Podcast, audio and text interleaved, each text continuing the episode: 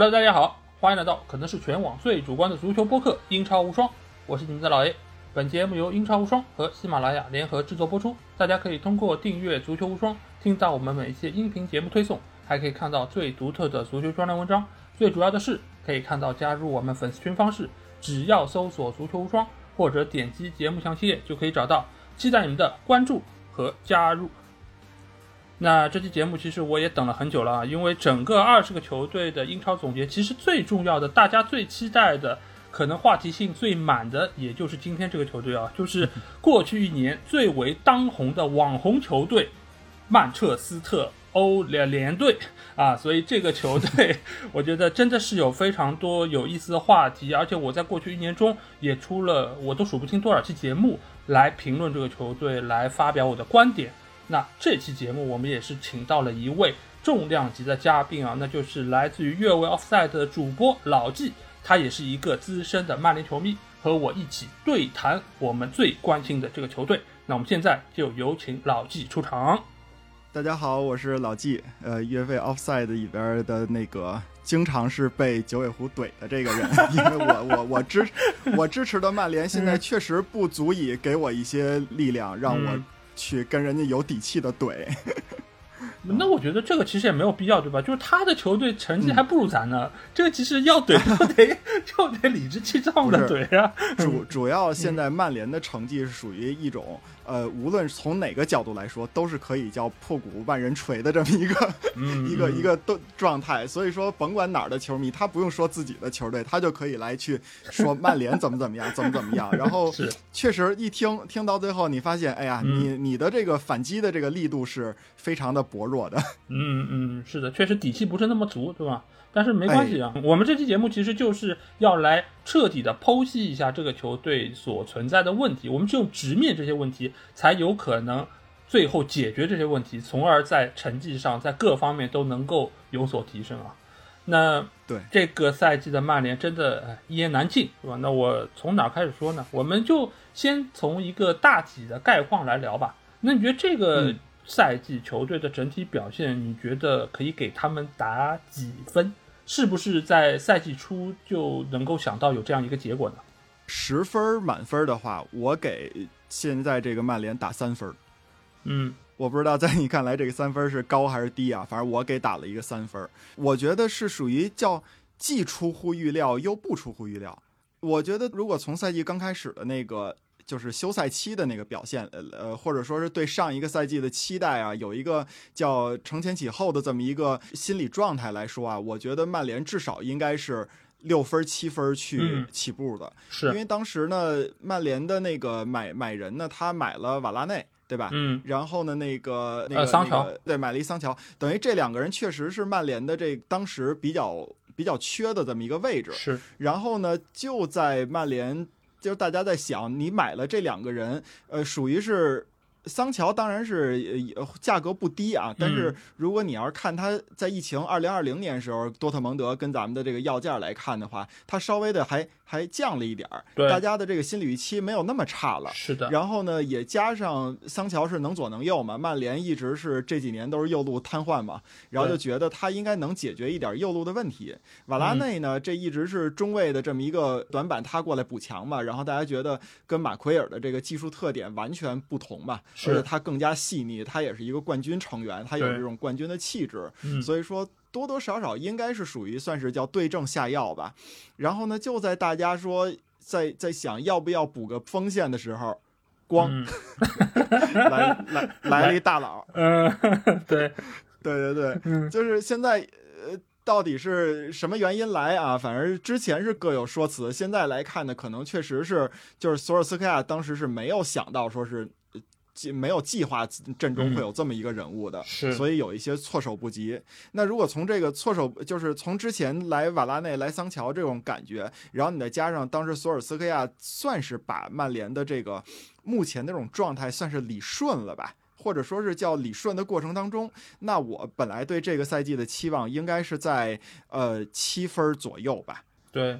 嗯，六分是保一个欧冠席位，或者说叫对对对对对。然后如果你要是七分的话，你可能是有争冠的资格，因为谁也不可不想不不不会认为现在的曼联真能夺冠。对，但是呢，等到大佬来了以后，经过了第一轮、第二轮、第三轮的这种甜蜜期以后，感觉到有点儿有点儿快吃不住了。嗯，然后这个就一路就别别扭扭，别别扭扭。我记得印象最深的就是曼联一比一平那个埃弗顿那场吧。对，往后所有的爆那个矛盾的爆发就全都慢慢的就出来了。他倒也没有说是特别激烈的一下爆发，但是他这个就已经控制不住了。所以你从这个角度来说，我觉得给呃他得三分也是不算是完全的出乎预料吧。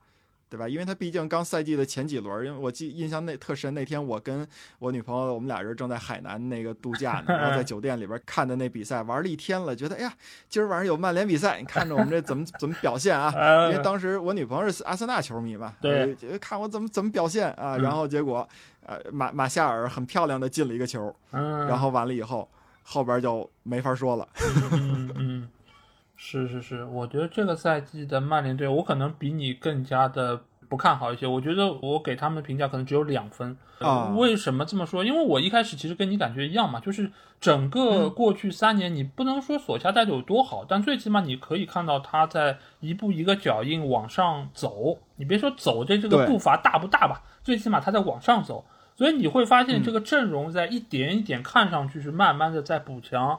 呃，过往几个赛季，呃，成绩一般来说都是还可以，在面对强队时候能有些竞争力，还能打打反击啊。左路最起码还是打得风生水起的，所以大家都认为右路如果能够补进桑乔，那基本上这块拼图已经是比较的完整。再加上队内有一些不错的就是循环啊，良性竞争，有中生代的拉什福德，有年轻的青木，所以当时整个球队的一个精气神，包括他的一个。团结性都是不错的啊，老的还有卡卡瓦尼可以在关键时刻给你进个球，所以上赛季尽管就是在统治力方面不是特别好，经常都是会有逆转的情况出现，但是最起码最终能够拿下三分，说明球队在最后的十分钟。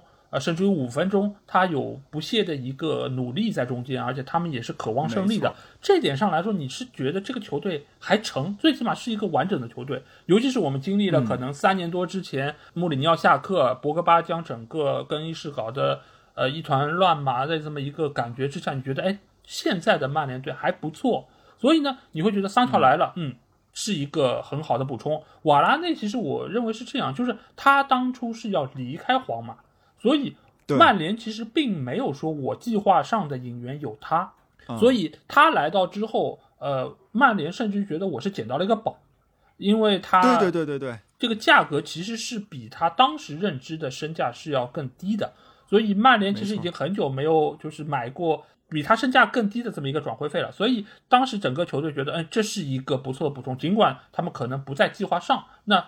呃，作为一个中后卫来说，一直也是曼联就是防守体系非常重要的一环。再加上马奎尔其实也不是这赛季才航母掉头的，他一直以来转身都不太快，所以他需要有一个可能比他类型更加灵活一些的，出球也不错的，而且身高也很好，再加上有一个所谓的这种什么夺冠基因。OK，那这么样的各方面叠加，大家觉得，哎，瓦拉内最起码不是一个。不理智的，或者说是会对球队有下降的这么一个引援，那所以这两笔引援都是不错的。一直到这个天王巨星来啊，天王巨星这个，如果瓦拉内只是一半计划外的话，那 C 罗的到来绝对是绝对意义上的计划外，根本就没有人想到，而且一切发生的非常的快，就大概两天时间，几几十个小时。你会发现，如果大家是曼联球迷，很清楚，曼联的引援从来速度都是很慢的。对吧？磨磨蹭蹭，包括你像现在德容的这个转会，磨蹭多长时间了？嗯，一直都是磨磨蹭蹭的。但是 C 罗这个转会不要太快，我记得就是从消息出来到最后敲定到来到曼联，可能也就四十八个小时，最多差不多就这个。嗯，所以你会发现所有的这一切肯定不是曼联主导，否则不会这么快。嗯，但所以这个计划外的引援直接造成了索夏怎么办？就是他不知道该怎么用他了。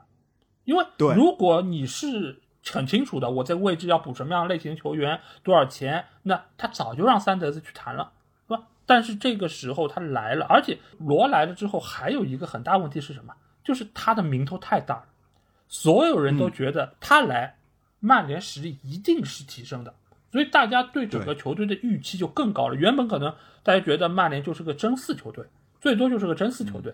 但是罗一来，大家觉得再加上他所谓什么五金球啊，包括夺冠基因啊，大家觉得曼联可以争冠了，大家的预期就非常的高。而这个时候，你把话筒伸给任何一个曼联球迷，伸给索夏，送伸给谁，对吧？问他 C 罗回来，你们高不高兴？你们欢不欢迎？你们支不支持？所有人都说支持是一定支持的，对吧？他回来，我们一定是很高兴的。他对于球队的提升是很明显的，巴拉巴拉，一定是这样的。所以是当这件事情出现的时候，我在应该是官宣之后的第二天吧，我应该就出了一期节目。当时我对于这笔引援是非常非常的不看好，我从各个方面来进行了罗列和总结。当然，这期节目发出来之后被喷的也很厉害。这个其实我相信老七肯定也能想得到，就是一样一样，对，就是曼联的球迷也好，或者说是 C 罗的人迷也好，对于这期节目肯定是有大量的抨击。但是，一年之后我们再回过来看，你可以说绝大多数都说对了，而且绝大多数比我说的还要严重。我当时其实还有点收着，我没有把话说死。毕竟我也很怕打脸，但是最后的结果好像 比我说的还要狠一点，所以我觉得你说意外吧是不意外的。两分的情况，我觉得可能如果可以再低的话，一分。嗯，当然我觉得还是中间有一点点积极的成分，所以给两分还是比较的合适吧。就给两分吧，他他比那个博格巴那纪录片稍微好一点吧。对 对对，嗯，博格巴也是我们之后会聊到的一个话题啊。那我们先来看一下这个赛季最终的成绩，我们是勉勉强强拿到了第六，下赛季还能够去打个欧联。嗯，那你觉得这个赛季取得这样成绩，肯定各方都不满意嘛？那你觉得这个中间是什么样的一些原因造成了最终我们只有第六的这个名次？嗯，我觉得这个原因啊，是曼联这几年就是福格森和吉尔走了以后一贯的这个呃一个表现，只不过今年表现的更极致一点。就是我们所谓有一次有一个词儿叫各司其职，对，你在什么位置，你该干什么事儿，你都得明白。现在来我我看来啊，就是曼联从最基层的球员，然后到他的各级的教练，然后一直到他的呃执行 CEO 吧，在体育层面。完全都不知道自己在干嘛。嗯，曼联这么多年，我认为只有两个人理清了自己到底要干嘛，自己该干嘛，自己该怎么干。第一个就是格雷泽知道他要拿曼联来吸血，对，然后他要在商业上取得一个成功，嗯，啊，这样才能保证他吸血的时间更长，啊，让曼联的这个品牌价值稳定在就是这个 top 级别。这是格雷泽知道自己该这么干。是，那另外一个就是。执行 CEO 当时的三德子，他知道在这方面我该怎么帮格雷泽去实现他的这个吸血计划，对，签各种各样的合同啊，然后去拉什么样的赞助，包括对于体育层面，这个球员来了以后，我的这个评判标准到底是出于这个竞技层面出发的，还是说到手里边以后发现竞技层面不行，我该。卖或者该留的这种这种判断的时候，我基于一个商品价值或者说球队的这个这个资产的这个保值增值这种角度出发，我是该跟他续约还是该给他卖了？就这一方面，我觉得三德的是清楚的。说白了就是不考虑体育层面，就是从经济层面怎么合适怎么来。只有这两个人明白自己在干嘛，自己该干嘛。你说教练，他曼联请了这么多教练，都有自己的这种小算盘，但是到最后全都把自己小算盘打糊涂了。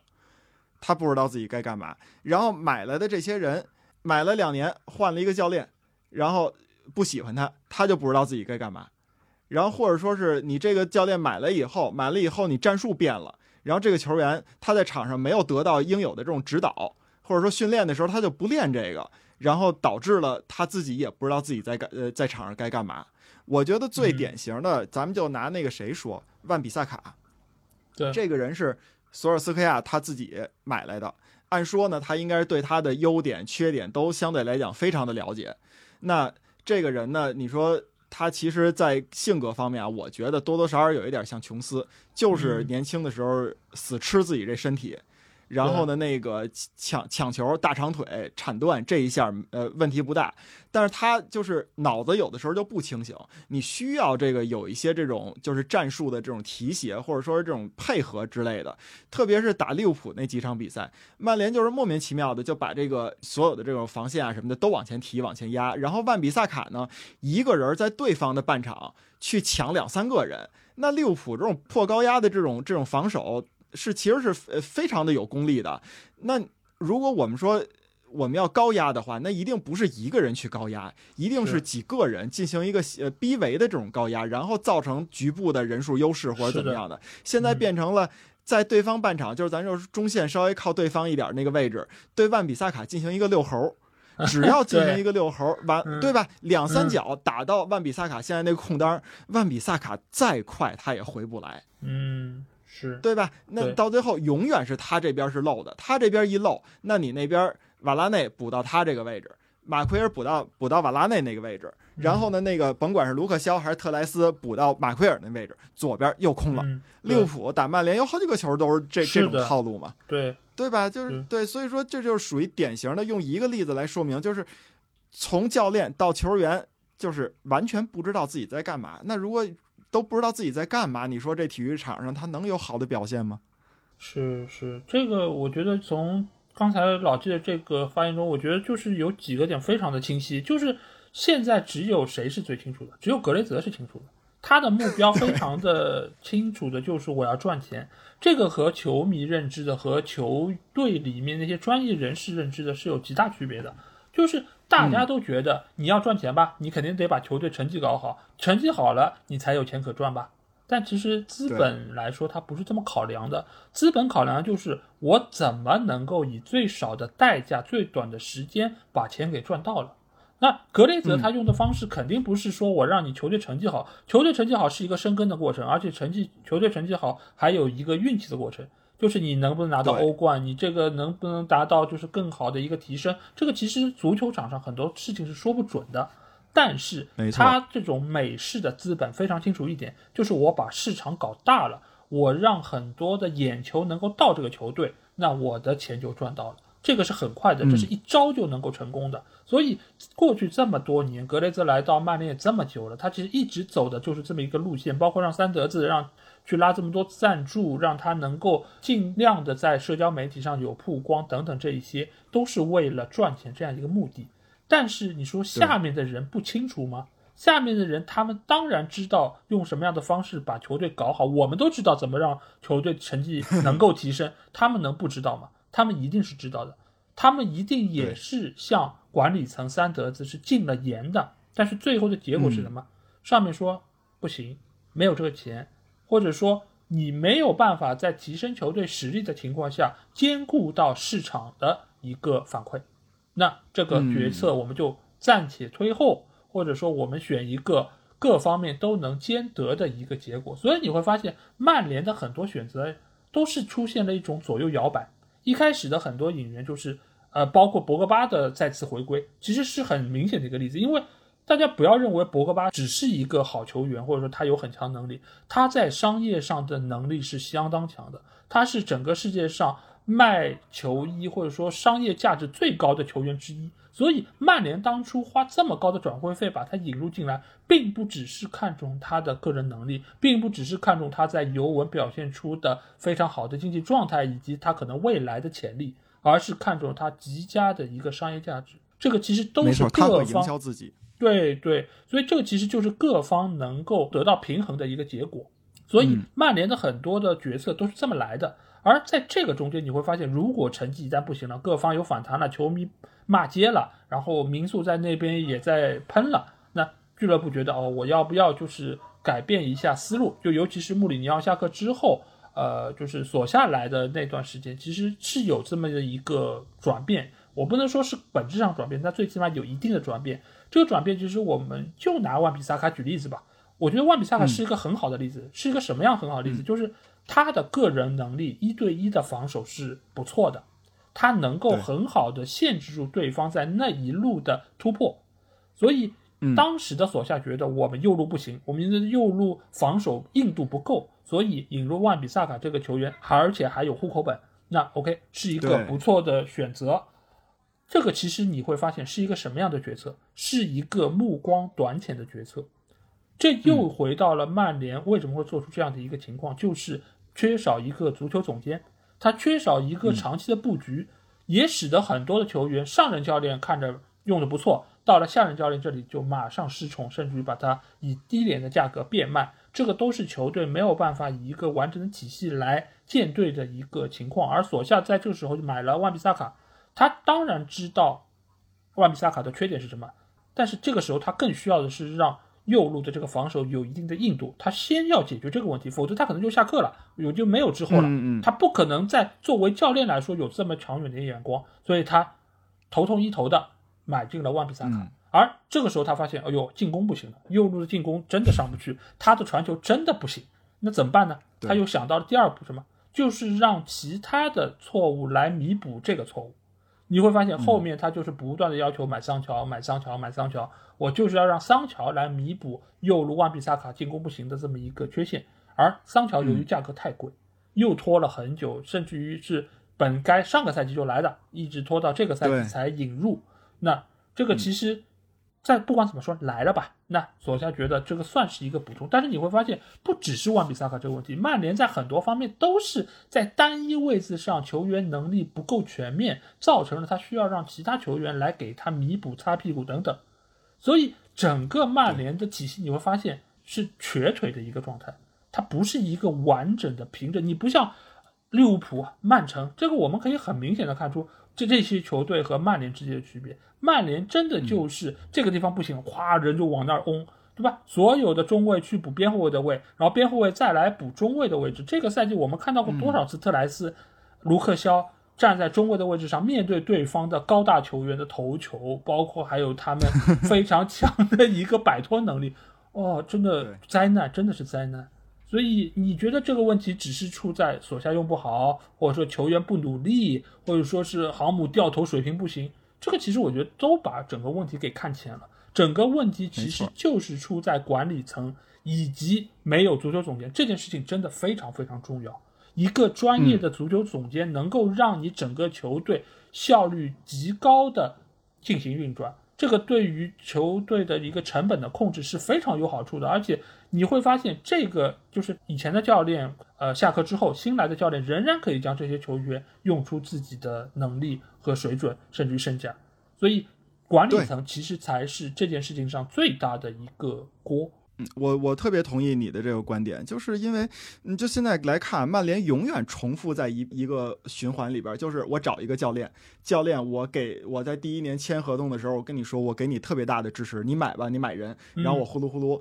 因为教练就像老 A 说的嘛，我我作为一个教练，我想的首先是我怎么保住我这饭碗，对，然后我再说我怎么保住一年，怎么保住两年，怎么保住三年，然后把合同执行完，我再去续约什么的，这个是一个很常规的一个思路。那我我作为一个教练，我只能买我用的顺手的人，我觉得合适的人嘛，那我就买。买完以后发现这儿也不行，那儿也不行，然后对，因为你清理你什么的，你这球队你不现在不可能说是我一下换八九个人，不可能，你只能一年一年的来。然后到最后发现总有窟窿补不上，总有窟窿补不上呢，又球迷也不给你这个时间，是这个舆论，然后包括你球队本身也不给你这个时间，然后你下课了，下课以后。原来的窟窿没填好，这儿要来一堆窟窿，然后新教练过来先把这堆窟窿补，补个百分之七八十，然后这新教练又下课了。因为你你现在来看曼联找教练也是完全没有一个自己的统筹的规划，从那个太上皇福格森钦点，对吧？嗯然后再到最那个那个，就是应该说是世界上最好的那那那那一两个。后来还有一个厨师嘛，对吧？对，范加尔他是属于那种老派的这种教练，功勋教练。然后呢，再后来是中年派的这种呃穆里尼奥，他有自己的这种想法的教练。然后再到换成这种自己的嫡系的青训出品的这种索尔斯克亚这样的教练，然后你再换到一个所谓的这种学院派的看守教练，等等等等。你说这教练跟教练每个人完全不一样，他现在几乎曼联这几年请的教练，把市场上教练的类型全都涵盖了。对，你中间完全一个一个都是断层，那只能是上一个教练，呃，下一个教练先补上一个教练的窟窿，然后也补不好。啊，那就这样恶性循环嘛。是的，是的，因为你会发现，就是很多球队它是有足球总监，他能够按照整个体系来买人，整个大的框架是不会变的。新的教练过来，他也不会说我推倒重来，他不具备这样的一个就容忍度在中间。而在曼联，你会发现所有的教练，由于请的都是大牌，你就算是莫耶斯，他也是钦点的嘛，这个其实也是有人背书的，相当于是。那你再加上范加尔又是这么强硬的一个教练，而穆里尼奥又是当时世界上被认为可以和瓜迪奥拉一较高下的最知名的教练，所以其实每一个教练过来，他其实都是自带足球总监体系，就是他自己就是足球总监。但是你会发现，不同的教练他的带队风格你又是不一致的，范加尔。穆里尼奥显然不是同一类教练，他们所青睐的球员也不是同一类人。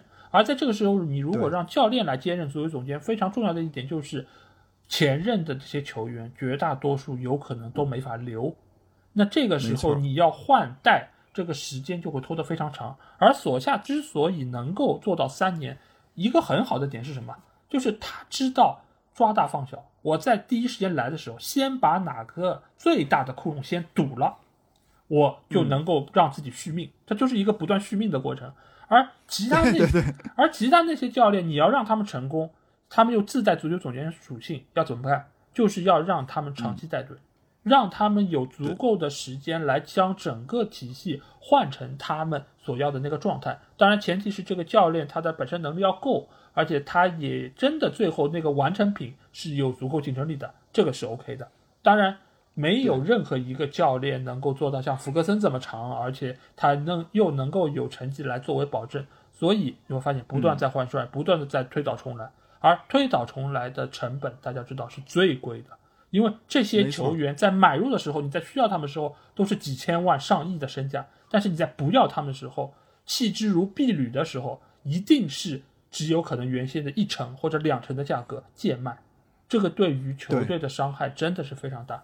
而管理层的问题，我们其实刚才已经说到了，非常的明晰啊。那其实另外一个人不得不提，就是索夏。索夏好像感觉是这一个中间非常特殊的一个人物。当然，他本身是具有 DNA，使得他对于处理球队的关系方面，可能比之前的那些教练要更加的呃圆滑一点，或者说是知道该如何对症下药。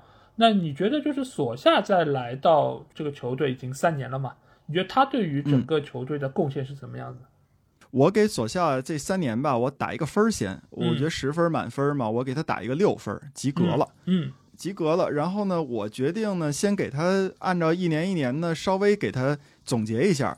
我觉得第一年呢，索夏刚来，他的一个工作就是叫力挽狂澜，然后发现问题，就是。在他刚来到球队的时候，他把这个曼联当时进攻最大的问题就是我进不去球，我怎么我都进不去球，然后那个那种便秘的感觉是索夏给解决了。当时那个呃一场呃就是三比零、四比零、五比零，多少年曼联没打没进过五个球了，然后这个多少年曼联没有人完成过帽子戏法了。索尔斯克亚刚上来没多久就就全都搞定了。最后到巅峰是什么？荡气回肠的打大巴黎的那个第二轮的比赛。三比一，然后最后逆转了大巴黎啊！之前当时打那个呃利物浦，我记得客场打利物浦吧，当时打的非常的精彩。啊，就是双方是叫有有来有回嘛，因为当时第呃应该是主场吧，忘了，反正当时那个穆里尼奥第一次打不是那个一比三输了，导致自己下课嘛，然后那个索尔斯克亚带队打这个利物浦，完全是不一样的这个心气儿，而且特别是我印象特深是当时是哪个中后卫是斯莫林还是谁忘了，就进了一球，然后但是判被判越位了，然后当时我就想，如那场比赛曼联甚至真有赢的可能性。我当时就想啊，我的那个微信、微博的名，当时叫曼联队主教练某某某，就是我的实名嘛。因为我我我为什么起这个名？我就看不上曼联福格森以后的所有教练，我觉得都有大问题。我我玩 FM，我说那那我就是曼联主教练，对吧？我就把自己名改成这个了。然后当时打利物浦那会儿，我就想，如果曼联要是能赢这场比赛。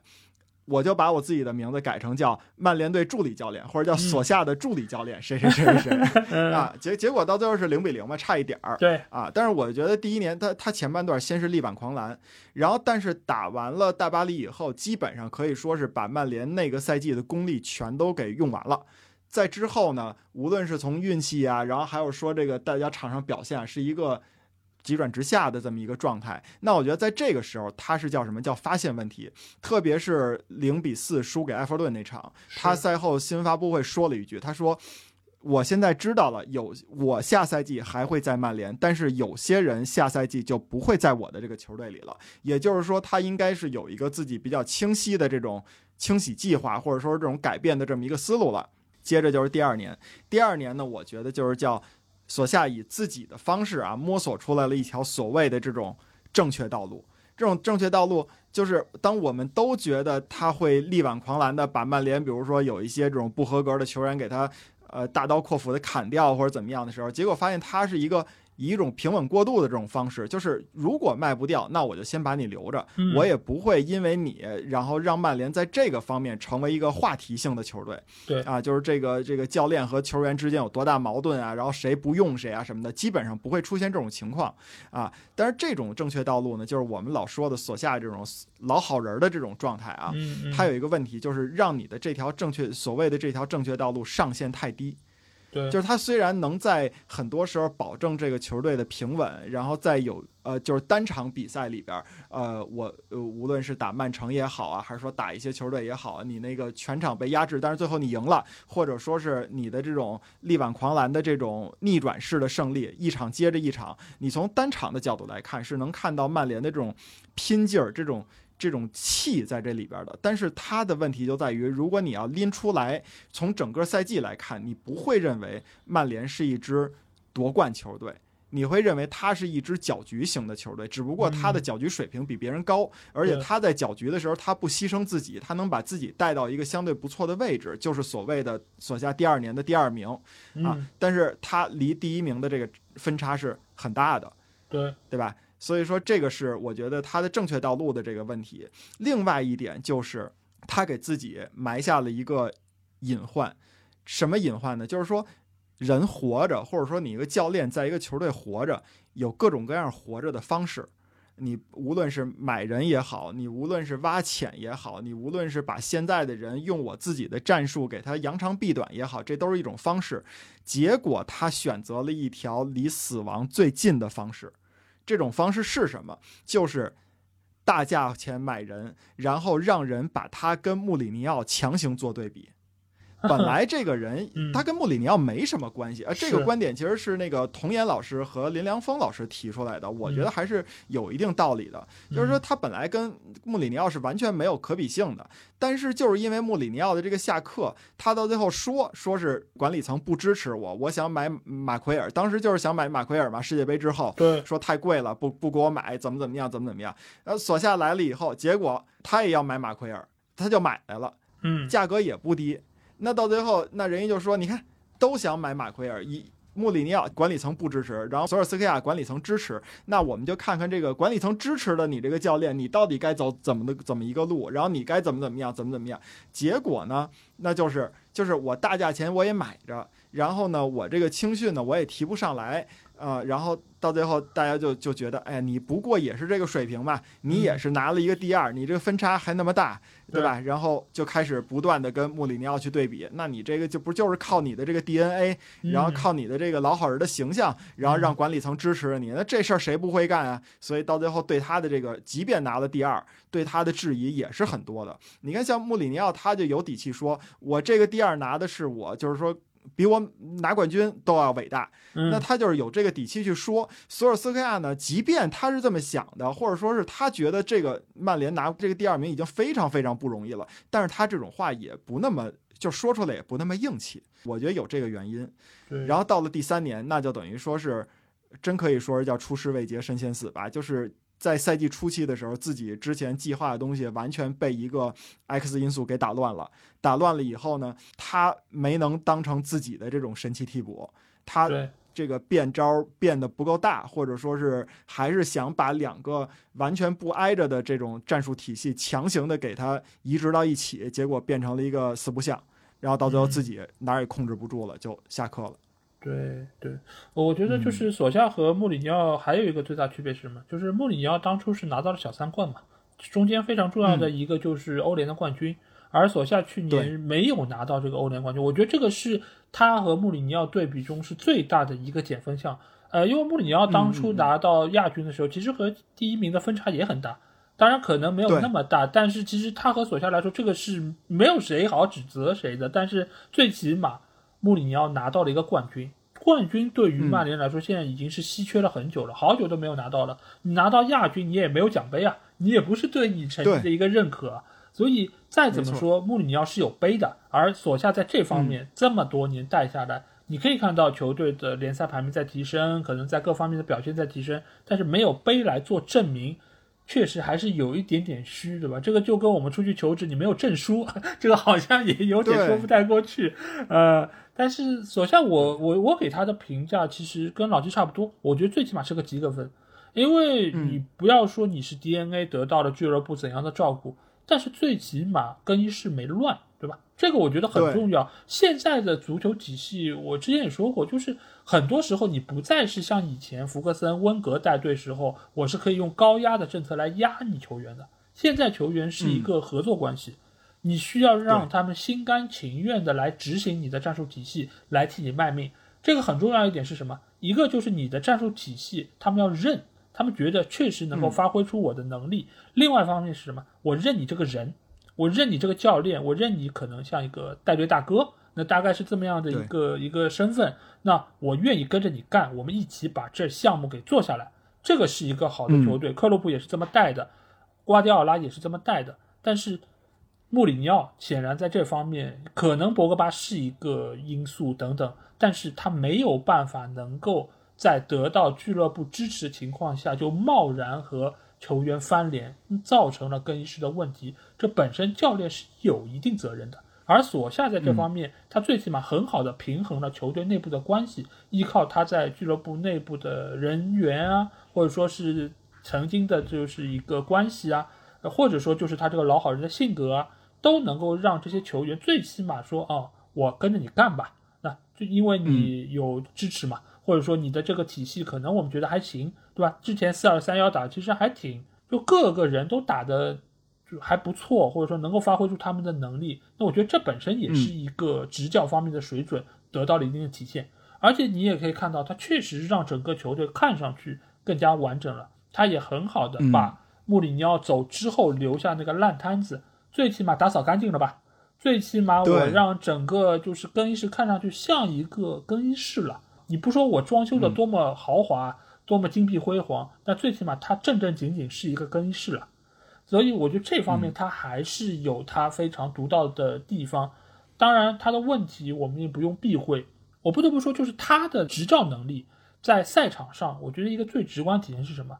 就是你看他的首发阵容，基本上都还可以的。但是你会发现，一旦遇到对方的变化，或者说，对方对于你的战术有针对性的部署，他的临场应对是极差的。这个极差有几方面，一个就是啊，固定到了六七十分钟换谁，嗯，这个其实从来就没有发生过变化，一般都是到六七十分钟换下一个边锋球员，然后换上另外一个球员，阵容也不带换的，阵型基本不换，只是换个别球员。这个要的是什么？要的就是。他们用更加充沛的体能来冲击对方的一个防线，这个时候你要你其实起作用的并不是你的战术布置，而是在于对方的体能下降了，对方板凳深度不如不如你厚，我就是靠量，我就是靠人我来冲你，所以你会发现为什么会有这么多的逆转，就是那些中下游球队他的板凳深度真的不行啊，就是靠一套阵容打天下的。这个时候你再派人上来，因为你的板凳、你的替补球员实力和主力球员实力差距不大，你上来之后就是碾压级的表现，再加上前面可能有把握机会能力更强的前锋或者中场，那最后就能够实现逆转。所以这个并不是他执教能力的问题，他的执教能力其实在欧联杯决赛和埃梅里的那一战已经可以非常明显看出来，差的不是一星半点，他离顶级教练的水准差非常多。埃梅里拿的是一批什么样的人？埃梅里拿的是一批一两千万身价的人，来打你这些亿元身价的人，能够把你摁得死死的，让你有力也使不出来。这个就是执教能力。而且今年我们也看到，黄潜进了欧冠四强，这批人其实身价没有什么明显增长。你说单注吗？很厉害吗？你说那一些什么原先热刺的淘汰球员很厉害吗？不是的。他就是有一个更好的捏合能力，这方面左下没得洗，非常非常糟糕。所以他最终的下课，我觉得你可以说是 C 罗到来之后造成了他没有办法驾驭，这个当然也是他执教能力的一部分。另外一方面，其实还是说出了他的一个本身的水平就在那儿，而他的下课，其实我觉得最好时间并不是在这赛季，而应该是在上赛季没有拿到欧联的那场比赛之后。就应该让他下课，但是我们也知道曼联不是这样的一个球队，呃，对对对，曼联一直以来都会给大家灌一个什么有人情味儿，对吧？你就算是没有拿到冠军，你最起码也是个亚军，但是，嗯，欧联的亚军哎，这个你本身就是一个欧洲次级杯赛的一个亚军，真的那么值得骄傲吗？对，所以其实索夏，我某种程度上我可以给他一个定义，就是他是一个遮羞布。曼联的管理层仍然是非常糟糕，仍然是有很多的问题在中间。但是索夏把这一切给掩盖了，所以最终就造成了这个赛季的一个情况。那老金觉得，就是因为这个赛季 C 罗来了，他确实是一个很重要的问题。但是仅仅因为他一个球员，就造成了整个球队就有这么大的影响吗？那索夏怎么就没有办法把这个球员当卡瓦尼使用？就让他顶在前面，他怎么就带不动了，就下课了？嗯，我觉得有几个原因啊，根本原因就是刚才老 A 提到的，就是曼联他在索尔斯克亚带队的时候，他让人感觉到叫上限这条路上限很比对上限低的主要原因是什么？是索尔斯克亚自己上限低，嗯，就是。他在你在场上的这些表现啊，等等等等，这是你体现出来的。那你平时在场下的时候，你要干嘛？你的这个训练，对吧？你自己教练自己肚子里边有货，有货的话，或者说是像是这种欧洲大陆教练，咱们说意大利教练，就是他他为什么有的时候总是能让你觉得？就是莫名其妙，他就把这比赛赢下来了，这个奖杯他就能拿下来了。就是你觉得他很很赖，很怎么样，但实际上他是有水平的。他知道给我一堆好的食材，我怎么做出最鲜美的这个这个美味？你给我一些烂的食材，我怎么能做出一个让大家都能接受的盒饭？我还能让这个盒饭大家觉得说吃着不赖？我觉得这个是教练的水平。那你索尔斯克亚，你干的最好的一件事就是你控制更衣室。对吧？嗯，但是呃，搞好人际关系，当一个老好人。但是，那你为什么不能做到安切洛蒂那样？那差别就差别在安切洛蒂他是有货的。你索尔斯克亚现在来看，更像是一个，就是咱们用老派的那种说法，更像是一个英国的这种教练的这种体系。就是说，我在场上我是负责激励你。然后我场下呢，我负责的是调动你的情绪，然后呢，真正的这些这个教你货，就是给你上课的这些事儿，让你真正能有实质的提高的这些东西呢，我交给助理教练去弄。我有一个好的助理教练，我怎么怎么样？当年的曼联的奎罗兹啊，然后那个呃，对吧？后来那个法里亚什么的，这都是有有这么一些人来给你干这个事儿。那如果你没有了这些人，那像什么卡里克呀、弗莱彻呀，在你的左右的时候，可能他的这个水平跟你是。差不多的，或者高点低点都有限的这种水平的人的话，那你嗯不会有让这个队员买到你手里边以后能有一个。质的飞跃，质的提升，那这是你主教练的责任。我觉得最这是最主要的。你比如说我我花两千万，我买一个二十岁的一个小孩儿，那我最后我的目标一定是让他在二十三岁的时候，我能让他有一个三千万的这么一个身价。对，让他在二十五岁的时候，我能打上一个豪门的主力。二十七八岁的时候，我让这个球员是一个巅峰，在我在哪儿都能是一个吃得开的这么一个一个水平。然后再随着年龄的增长啊，你再有对他进行一提提一些调教，让他的这个。巅峰期能维持的越长越好，然后再下坡路什么的，这都是一个客观的规律。那你说从二十岁两千万到二十五岁三千万、五千万这个水平，这中间呢，难道只靠我教练的这个气氛的调度吗？我只靠他把这口气一直拖这么五年吗？那不可能。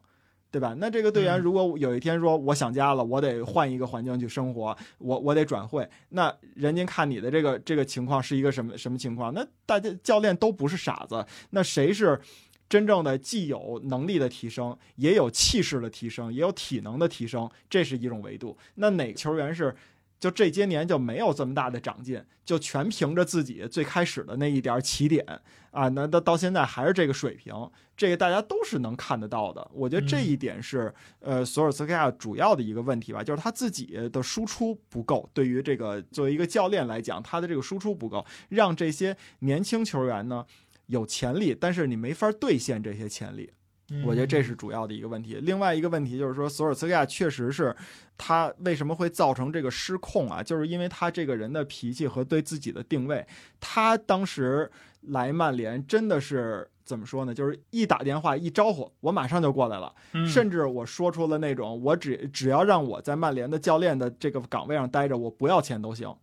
这是他的原话，对吧？是是。然后福格森。一直是在看台上在看球的，他有的时候仍然会把自己定位成一个福格森学生的这么一个角色啊。那如果要是老师说了什么话或者怎么样什么话，就是他把自己当成太公仆的这么一个人了，真的是太公仆了。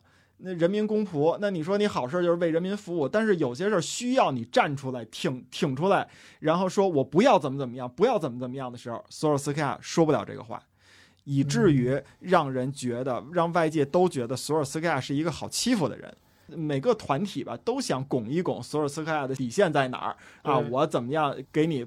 就是咱俩商量商量，这事儿能不能按我这路子来呀？那事儿能不能按我这路子来呀？他没有跟索尔斯克亚硬刚，但是他会去拱索尔斯克亚的这个这个边界。到最后，索尔斯克亚自己的这个施展的空间会越来越小，越来越小，越来越小。然后再加上确实运气不好，咱们就说那场那个。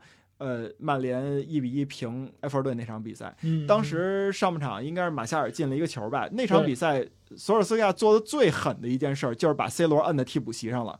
其实，我觉得从这个怎么说呢，教练的这个思考来讲，他是为了 C 罗好啊。就是你三十多岁，你打英超这么强度的这个这个比赛，我认为打埃弗顿又是一个比较比较好的这么一个轮换的机会。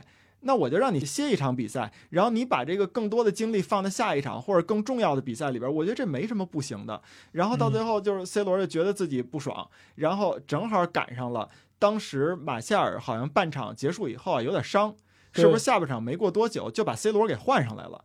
结果那个丢球就发生在 C 罗换上来以后，但是大家不这么看。大家不看的是这个 C 罗上来以后曼联丢球了，大家看的是这场比赛 C 罗因为没有打全场，所以曼联没有赢下比赛。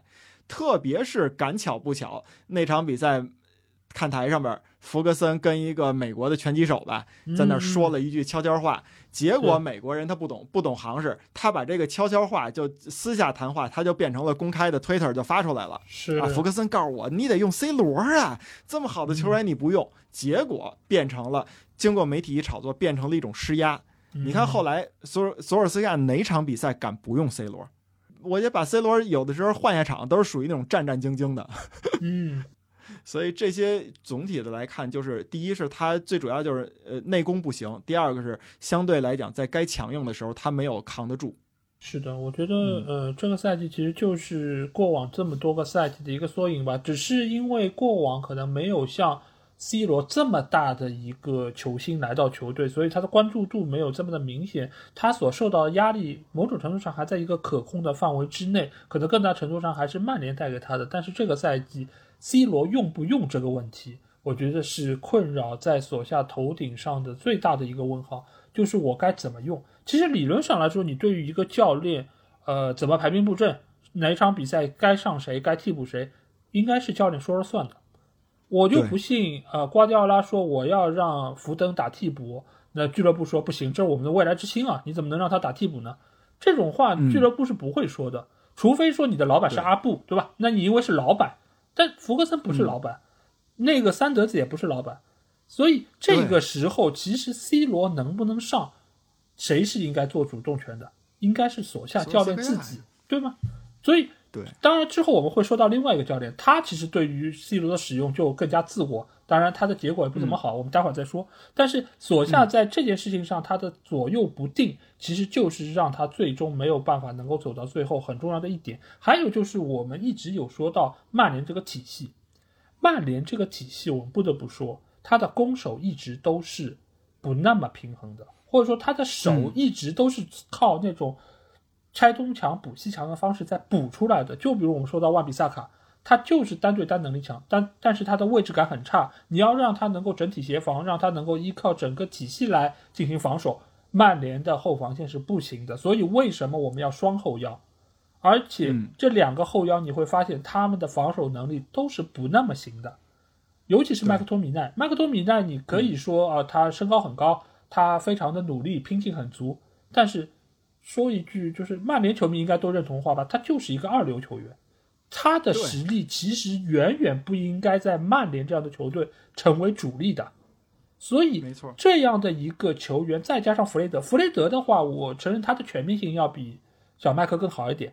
但是他的防守动作，他的防守的强度是不够的，所以你让这两个防守都一般的球员坐镇中场，你其实就是要让他们的进攻也能够发挥作用，防守也能够发挥作用，再依靠人数的优势增强防守的这么一个厚度。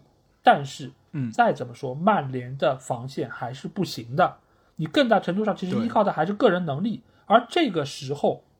你放到去年来说，我一直说放到去年来说，前面有几个年轻小将，青木也好，拉什福或者说是已经转会的 DJ，对，丹尼尔詹姆斯是一个非常非常有效率的前场压迫者，他的奔跑是不犀利的，他的速度是极快的。这种球员你要放在高位逼抢里面，其实是很好用的。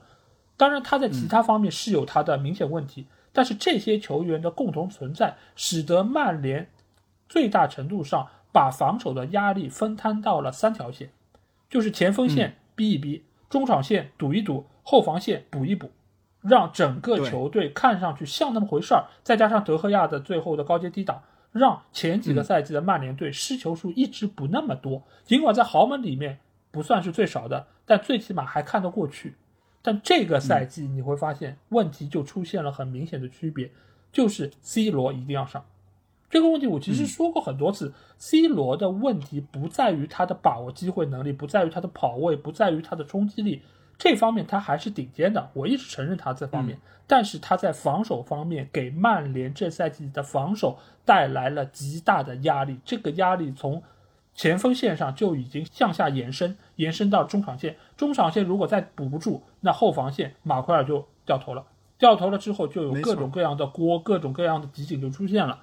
所以你会说哦，马奎尔这赛季状态没上赛季好，可能是的，可能是上赛季他打的比赛太多，他全勤造成了他这赛季体能不是那么充足，再加上欧洲杯，他其实整个系统的恢复期是不不够的，所以这赛季的表现有一定的下降也是正常的。但更大程度上其实还是来自于中前场防守的不利，造成了对于后防线的延伸，再加上。可能两个边后卫的位置，他们的防守一直是容易出问题的。万比萨卡也好，或者说那边的特莱斯也好，使得两个中后卫不得不经常的挪到边路去补位。所以你会发现，为什么马奎尔总掉头，是因为他补到了边后卫的位置上，他需要面对对方速度很快、变向能力很强的边锋球员。这个时候，对方一个变向，马奎尔怎么可能掉头回来投？他不该打这个位置，他不该补到这个位置啊。所以才使得他最后成了背锅的那个人，成了集锦上大家津津乐道的那个曼联防线最大的窟窿。他就是个背锅的，他不是真的问题。所以很多问题其实，在聚光灯之下就是很容易被放大。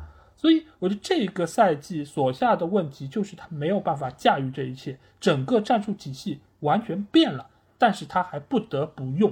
这个压力来自于福格森，来自于俱乐部。来自于各方各面给他的这么样的一个就是指令，就是你一定要用他，对，最好的球员一定要上场，对吧？不能打替补。好，再加上 C 罗本身他在更衣室是有话语权的，而且还有他的小弟毕费，对吧？这个时候其实慢慢的就是俱乐部层面、更衣室内部给到他的压力也在变大。但其实另外一方面还是要说到，除了 C 罗啊，当然 C 罗是一个问题，但是另外一个问题其实还是在毕费。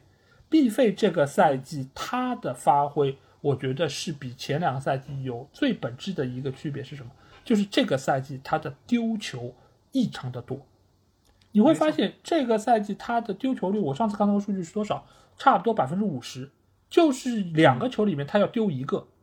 你要想一下，他这个位置如果一旦丢球，就能够让对方立刻发动反击，直接通过中场之后面对我们的后防线。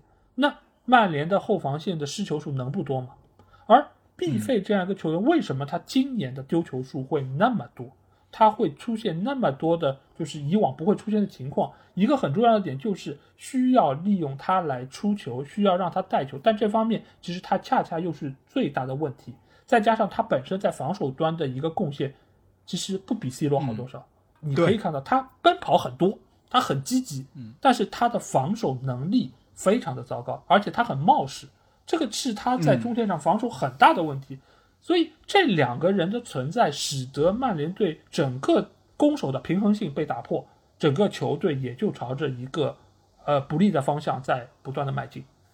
那接下去我们肯定要说到索夏，肯定是在对沃特福德那场比赛大败之后啊，就是黯然下课。这个其实对于整个球队可以说是一个转折点吧。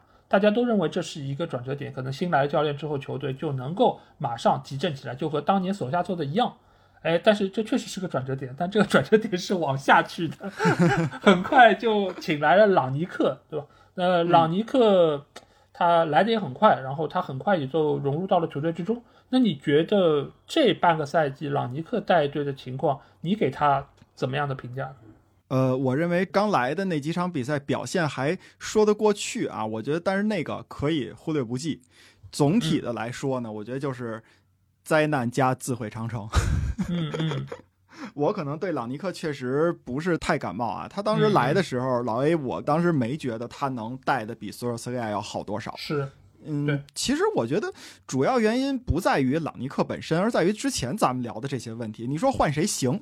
就是我，我有时候老说服不了自己啊。就是 当时，特别是范加尔那个时代，曼联八十九分钟都。进不了球，你凭什么就指望着他能在最后两三分钟的时候给你来一个绝杀，给你来一个逆转？凭什么？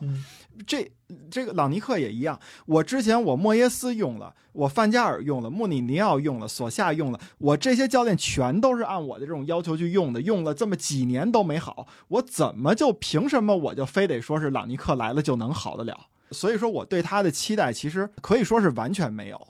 嗯，我我就认为曼联这个赛季也就这样了，但是确实也没想到他来了以后会就是造成这么多的这个风浪啊！但是这个风浪，说实话我都有点说不好。我觉得就是没有让我想到球员会带头摆烂的这种的，就是你比如说卡瓦尼，就是他在所下甭管打替补也好啊，打正选的中锋也好啊什么的，第一他态度是没有问题的。然后第二是他在更更衣室里边的这个这个，反正是场上场下的态度吧，都是一个职业球员的态度啊。就是我我也这么大岁数，但是我能力是有，你不用我呢，有你教练的考虑，你用我，我就在场上拼尽全力。就特别典型的是有一个那个球，在我印象里边是哪场啊？在那个底线的时候啊，对方在有一个球快到底线了，然后所有的曼联球员都不抢，卡瓦尼是从那个禁区的边上对飞过去去去把那个球铲下来了，对吧？对，就这个绝对。这是职业球员的态度。那你说这样的球员，结果到朗尼克这个手底下，就三天两头的就受伤，就以我也不知道他是为什么受伤，反正就是让我感觉就是他完全的不想跟朗尼克共事，这是一点。然后第二点就是，没想到的是到最后连他极力推荐的这个滕哈赫都不想跟他共事。这个后来的新闻里边看出来了，他本来说好了说是朗尼克是这个。呃，半年加两年的合同吧，半年主教练，然后再两年是当球队的顾问啊。你甭管是带的好，往那个总监方向走走；带不好，我就给你弄一个吉祥物的这种顾问的角色也好，等等等等。至少呢，是希望是一个大家都能和和气气把这事儿干下来的这么一个路子。但是结果没想到。滕哈赫是朗尼克这边举荐过来的，举荐过来以后成为教练以后呢，说是说我不想跟朗尼克那个一一块共事，说那个朗尼克这边说想跟滕哈赫说有一个见见面的交流啊或者怎么样的，说滕哈赫只想跟他在呃微信里边或者说社交社交软件里边去交流，就不想见面，所以这种感觉就就让人觉得这个人吧，他可能过于的理想化，就是他会。相当于什么呀？我们在做物理题的时候，老在最后发现有一句话叫“不计空气阻力的情况下 ”。那如如果我要是如果我要是一个小小学生、初中生，甚至我到了高中生，我都可以不计空空气阻力。但是我现在是真正的大学生，就是要研究或者要研究物理的这种情况。我知道在现实生活当中，空气阻力对我的影响是非常大的。那我怎么能不计空气阻力呢？这就是我觉得朗尼克一个最大的问题，就是你在战术上的你的那些成就啊，怎么着的？呃，你发明了一个什么样的逼抢的这种模式？你的这个底下的学生是那个图赫尔也好啊。是克洛普也好，这都是你的这个体系里边的教练也好，等这都是你的既定的功劳。但是当你把开始来做这件事儿的时候，你不是一个老师，你不是教学生了，你是实实在在的要把这个这摊的事儿给干出来的时候，你是不是过于的理想化了？是不是有些话该你承担的你就承担，该你不说的你就不说？你在这个新闻发布会上真是什么话都往外说。让人到最后就觉得曼联已经乱的都不行了。当年说拜仁慕尼黑那个足坛好莱坞，现在这朗尼克来了以后，就是足就彻底好莱坞化了嘛？什么这也不行，那也不行，我要买十个球员，怎么怎么样？这这里边有些队员我应该是要什么样的，现在都不符合，怎么怎么样？就是，哎呦，真是这个大嘴巴呀！呃，咱们这么说，对比一下，当年萨里，你说这个老头脾气大不大？我觉得脾气相当的大，但是你说。在那个切尔西那场比赛，凯帕当教练那场比赛里边，佐拉在那个教练席上都已经开始摔摔杯子、摔碗了，说你那凯帕的教练给你换下来，你居然不下场。然后萨里都想那个，直接就就不看后边比赛了，直接回更衣室了。但是后来还是忍住了，回来了。就这种比赛，在赛后的新闻发布会里边，萨里是在极力的保护凯帕的，说这个是教练沟通出现了问题，跟球员沟通出现了问题，责任不能是凯帕一个人的。而且凯帕当时可能是就是踢球嘛，情绪会有一些这种这种上火的这种感觉。那当时他想。力挽狂澜什么的，我们这都是可以理解的。你看看这种老头儿，这么大脾气的老头儿，他在新闻发布会里边说的是什么？然后你再看看当年福格森也是，这个老头的脾气大不大？那是出了名的大呀。在场上，他对球员怎么吼，在更衣室里边对球员怎么吼，吹风机怎么着的，那都是我们内部的事儿。我面对新闻发布会，我绝对不允许你外界对于我的这个球队的这个治军产生一个什么样的疑问。就这些东西都是一个你教练该干的活儿，就是我对外，我尽量的保护自己的弟子；我对内，我要严厉的批评，指出你的哪个问题，哪个问题，我今天是没给客户服务好，我还是因为我的问题没有让这个项目完成完完成好，这些都是你别说教练，这都是一个领导岗位该干的一件事儿，对吧？那你这个朗尼克，你你这直接就是比赛完了以后就就把球员往外一推，那我朗尼克。就就过来就是给你挑这个挑明这个事儿的。现在如果让我看来啊，朗尼克最大的一个好处在哪儿？就是说他让人看到了曼联到底有多乱，然后回过头去想，让人知道了索尔斯克亚带这个队有多难，拿到的上赛季第二名有多难。对，我觉得这是他最大的一个贡献。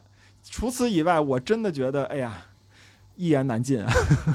呃，我我觉得是这样，因为。我对于朗尼克其实相对来说还是比较的认可，这个我其实给了他一些评价，就是我觉得他是临危受命，在那一个当刻，他火速的来到这么乱的一个曼联，他愿意接受这份活。一方面，当然有很多人会觉得啊，曼联豪门邀约你还敢不来，怎么样？但是我们不要忘记，他当时是有工作的，当时当时是在俄超是有一个顾问的工作在那边，他果断的放弃了那份工作，来到曼联。我不说他其他方面怎么样，最起码他是就是很看重这份工作，他很希望能够快点到这边来，然后开展自己的任务。不管是我来这边做就是代理主帅，还是我之后两年可能以顾问的形式来参与曼联的决策，他是想要这么做的。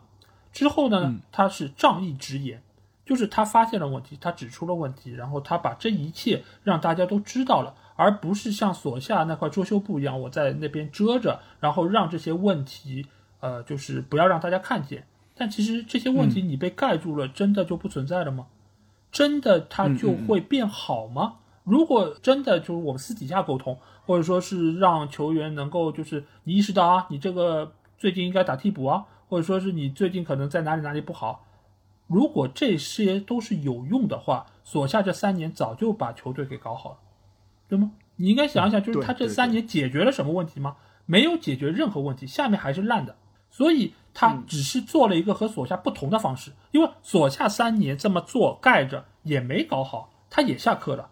那我索性我就仗义直言，最后呢，他是属于鞠躬尽瘁到最后一刻。当然，他的成绩确实很烂，之后我会解释为什么会这么烂啊，这个有各种各样的原因在中间。最后他黯然的离开球队，我对他评价是，我觉得他是无愧于心的，他做了他能做的所有的事情，但是有些事儿真的不是他能改变的。那我接刚才老记者的话来说，就是他确实是说了一些不该说的话，而且他也确实以为这个世界上是没有空气阻力的，他来推行他这个事儿。但这个中间其实最大的一个区别点在哪里？区别点就是他是来做顾问的，他其实不是来做教练的。做代理主帅这件事儿，其实只是曼联想要在没有合适人选的时候让他做一个过渡，省一份钱而已。你可以发现，他做的所有的事儿，指出球队问题，让球队买谁不买谁，都是一个顾问或者说是一个足球总监该干的活儿。他做到了吗？他都做到了。嗯，俱乐部听不听是你俱乐部的事儿，我把该说的都说了，我把该做的都做了。但是，嗯，他做的只是顾问的事儿。至于你下面的主教练能不能把我的这些部署来执行下去，这个是教练层面。萨里也好，克洛普也好，图赫尔也好，他们是教练。他们是真真正正执行的那些人，而朗尼克他是一个制定策略的人，他是在那边指挥整个球队该往哪走，其实就是我们以前说到的曼联这么多年该有的一个足球总监。而且，如果朗尼克能够继续在这个位置上坐下去，整个曼联能够给予他足够的尊重和支持的话，可能保罗·米切尔就是摩纳哥的这个足球总监，可能就会来到曼联，因为之前也有盛传过他们之间的关系非常好。而保罗·米切尔这个夏天把琼安梅尼卖了一个亿，这是什么样的一个谈判能力？他是什么样的一个用人眼光，能够让他有这么好的一个就是收获在那边？如果他能够来到曼联，能够对于曼联未来的引援以及整个球员交易产生什么样的影响？我觉得不言而喻，真的是不言而喻。所以，朗尼克他到了曼联这半年的最大的问题，其实我觉得出在。俱乐部让他做代理主帅这件事儿，因为他不是这样的一个人。那我回过头来再来说一说，为什么他会这么的不顺利？当然，一方面是他得罪了队内的大佬，然后使得整个更衣室就开始分派别，分派别分成的派别。当然，一方面是以 C 罗为首的西语普语帮，这个也是可能在中后段最摆烂的一批球员。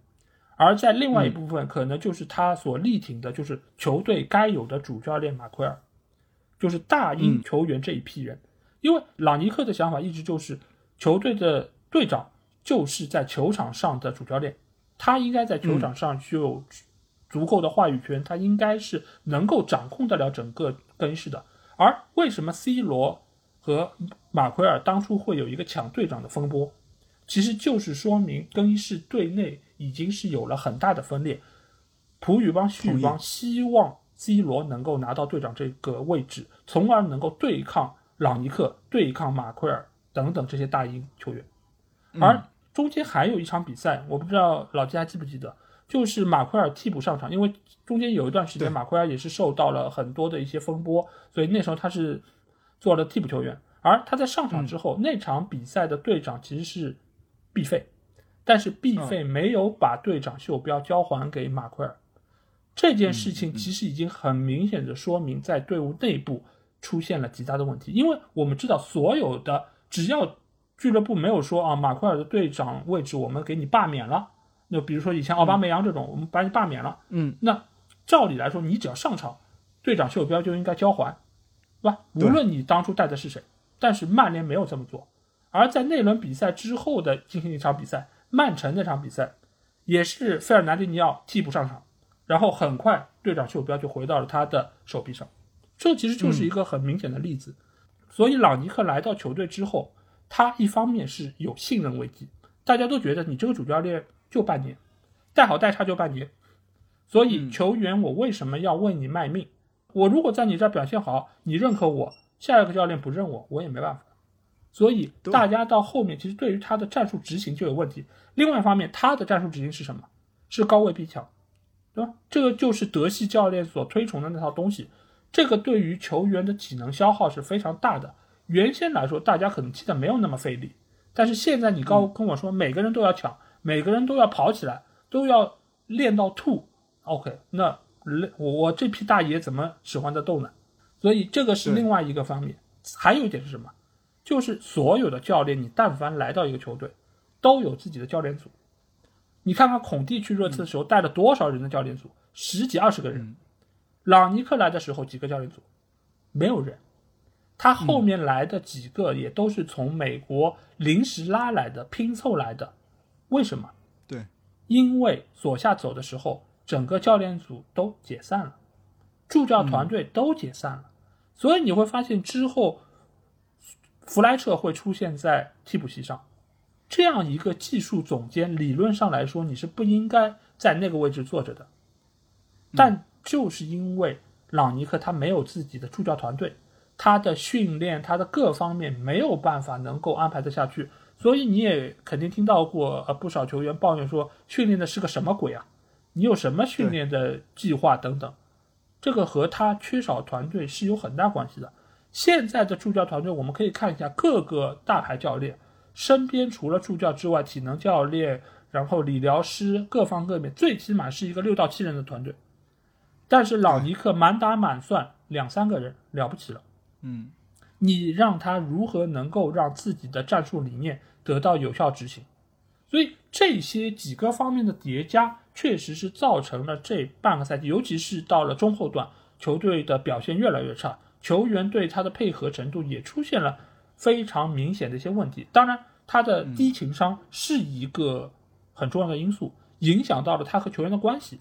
这个你也可以很明显的对比出啊，索夏和啊朗尼克之间最大区别。索夏就是什么都好，我跟福格森一样，明面上我会说他非常的优秀，非常好，但是背底里面我可能会跟你有更多沟通。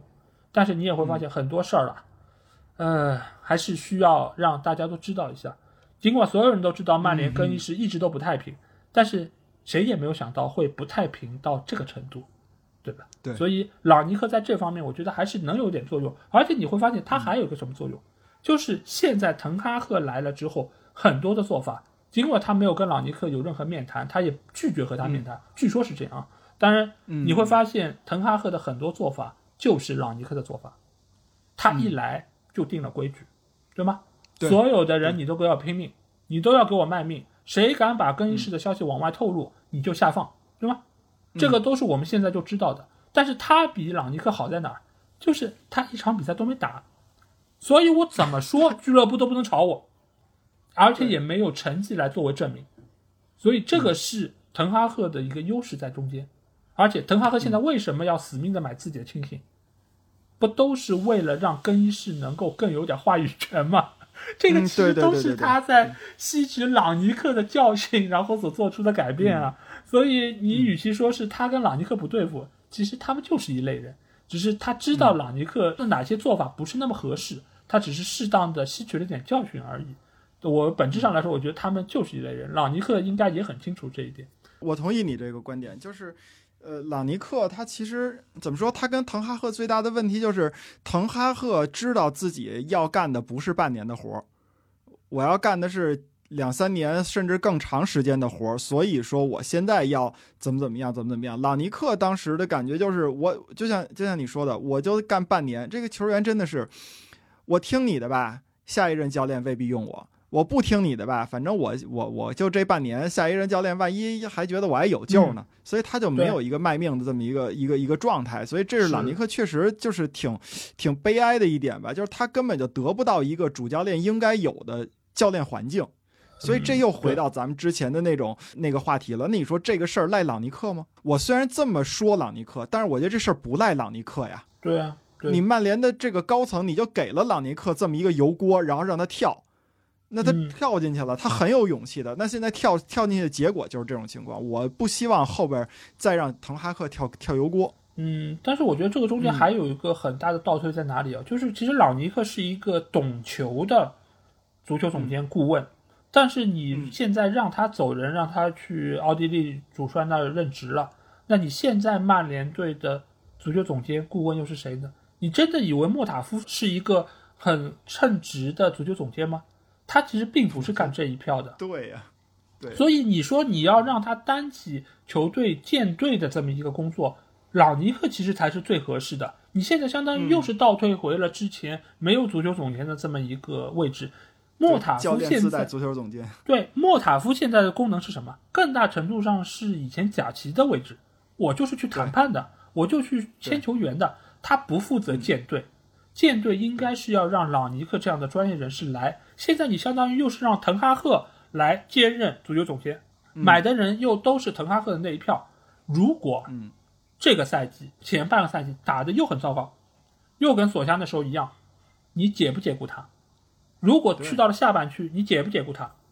你一旦如果解雇他，你请来的新教练这批人，滕哈赫的亲信又要一一被卖掉，这不又是重复之前的问题吗？所以。对，所以这个就是朗尼克被俱乐部扫地出门最大最大的一个恶果，在这个中间。因为如果朗尼克能够长远的进行调教买人，那 OK，下任教练仍然是以这个方式来，我觉得能够保持一贯性，这个是足球总监最大的贡献。但是现在一切又推倒重来，又以以原来我们所熟知那个方式继续在运行，所以我只能祝滕哈赫好运吧，希望他能够把球队带出点样子来。否则的话，他现在在训练场上有多威风，回头可能在各个评论员的口中就有多卑微，就有多可怜。对，对嗯，那其实老季，我想问你，就是如果当初没有请朗尼克过来，那你觉得谁是比较好的接替所下的人选呢？哎呀，我觉得三个派别吧，就是有两个是不可能的啊，一个是索夏硬着头皮自己带队，这个为了给球迷交代，为了有一个球队的表态，为了显示就是教练该负清他自己的责任，然后或者说是为了让他背锅，他也必须得下课，所以索夏继续带队这个这个选项是没有的。那嗯还有一个就是大家老提到这个孔蒂的这个带队，孔蒂的这个带队呢，他就是属于是能力，这个教练绝对是有的。你看他嗯把热刺带的还是就是特别是在上赛季吧，还是有一些水平的，有有有几场比赛。但是他的一个问题是什么呢？首先，他从这个时间点上来说，他是被索尔斯克亚做掉了。对，那对那场三比零，就是如果没有那场三比零，可能孔蒂已经来曼联了。但是他就他就 被做掉了，嗯这是一点。然后另外一点，假如说孔蒂来了呢？你看像加里内维尔啊这些名宿吧，他其实对这个孔蒂是不太感冒的。为什么呢？因为孔蒂这个人，可能你包括他在热刺买的那些人啊，什么做的那些调教什么的，他有点类似于穆里尼奥，就是说我要完成我的一个教练的计划，就是比如说在多少年之内，我我先站住脚，然后我再能达到一个什么成绩啊，然后能。走到什么一个位置什么的，这个呢，他可能更多的是要从自己的这个需求出发，所以说他买的人呢，可能就是建制性不强，嗯，怎么说？就是说为为后来铺路的这种情况不强，都是说能即插即用型的。是。即插即用型的就意味着，如果你成了，这一票就成了；如果你要不成，那就一样，连球员带教练全废，是这么一个、这么一个情况。所以说，你要让我说，在参考到刚才咱们聊到朗尼克他自己的这个角色，他自己这个定位，要是最合适的，我反而觉得应该让卡里克带队带到赛季结束。首先说，他也是半年，但是就是卡里克在球队里边多多少少是有点威望的。是，你就算摆烂，他也是不至于摆到这个程度。因为那朗尼克其实对于球员来说就是一个外人，卡里克再怎么说呢，他是属于自己人，是这么一个情况。然后另外呢，就是说你卡里克他其实跟索尔斯克亚，然后你包括他的性格来讲，当年跟弗格森带队啊，然后呃跟索尔斯克亚共事啊什么的，他的一个为人处事的方式不是那种把所有的问题都往外抛的。这样的话呢。就是不是让曼联的这个所有的问题集中在上赛季的下半段全都爆发出来，这样的话呢，有可能让自己的这个成绩至少从面子上吧来还还过得去。当然，这也只是遮羞布的这种范畴啊。嗯，那你说，如果要是当时卡里克能一直带队，然后你谈着那个朗尼克，然后朗尼克这边在曼联能以这个足球总监或者说顾问的这种形式扎根下来，然后再基于这个配置，我再去在这个赛季结束后踏踏实实的找一个主教练，这是不是也是一种情况？是，对对，嗯其实我也认同老杰这个看法，就是我觉得卡里克其实是一个非常好的接任人选，而且我们也可以看到，索夏下课之后，卡里克带的那两场比赛其实打得非常漂亮，而且就是从精气神上面，包括从球队的战术打法上，包括中间有一些些的战术调整，你也可以看出卡里克是非常有针对性的，他有脑子是，对对，所以其实他是一个非常。好的，就是作为代理主帅的一个人选，而且甚至于你可以给他这半年时间，让他练练级嘛。你就算是下赛季不用他，你也可以让他在未来做主教练的一个历程上能够得到一定锻炼，相当于是扶持一下。没准以后卡里克就能够回到球队继续执教，也不一定。但是你现在来说，你让他走了，留给朗尼克一个空的位置，那对他来说就是很难。而且卡里克真的是在队内，即便他不满意这些球员等等等等，鉴于他在队内的地位，他的 DNA，他也能够对于这些球员有一些管理和震慑的一个作用。而且过往三年，他也是和索夏一起管理这个球队的，所以索夏能够把这些球员哄得还不错，那卡里克一定也可以。因为以往来说，我们也知道卡里克不是属于那种非常锐利的球员，他在性格方面也是比较沉稳的。所以他也能够比较好的处理这个关系，而同时，如果再引入了像朗尼克这样一个比较尖锐的顾问，他发现问题，中间由卡里克做协调来处理，我觉得倒是一个非常完美的配置。就算是卡里克最终的结果带的也不是特别令人满意，那你最起码到时候再引入滕哈赫，那也是一个比较好的一个过渡和合适的一个时机。所以我觉得不管从哪方面来说，卡里克才是。下半个赛季最好的一个代理主帅的人选，没错，嗯，而且老爷，你看啊，咱们刚才说了，那个朗尼克他一个比较重要的一点是什么？就是他揭露了曼联现在的这个问题，让曼联这个到底是什么情况，球迷也知道了，然后管理层啊什么的都全都知道了，全世界都知道了。那咱们刚才也聊了，我的观点是什么？就是说你这些话应该在俱乐部内部去说，而不是放到公开场合去说，对吧？那现在如果要是卡里克加朗尼克这个配置，他就完全能实现这样。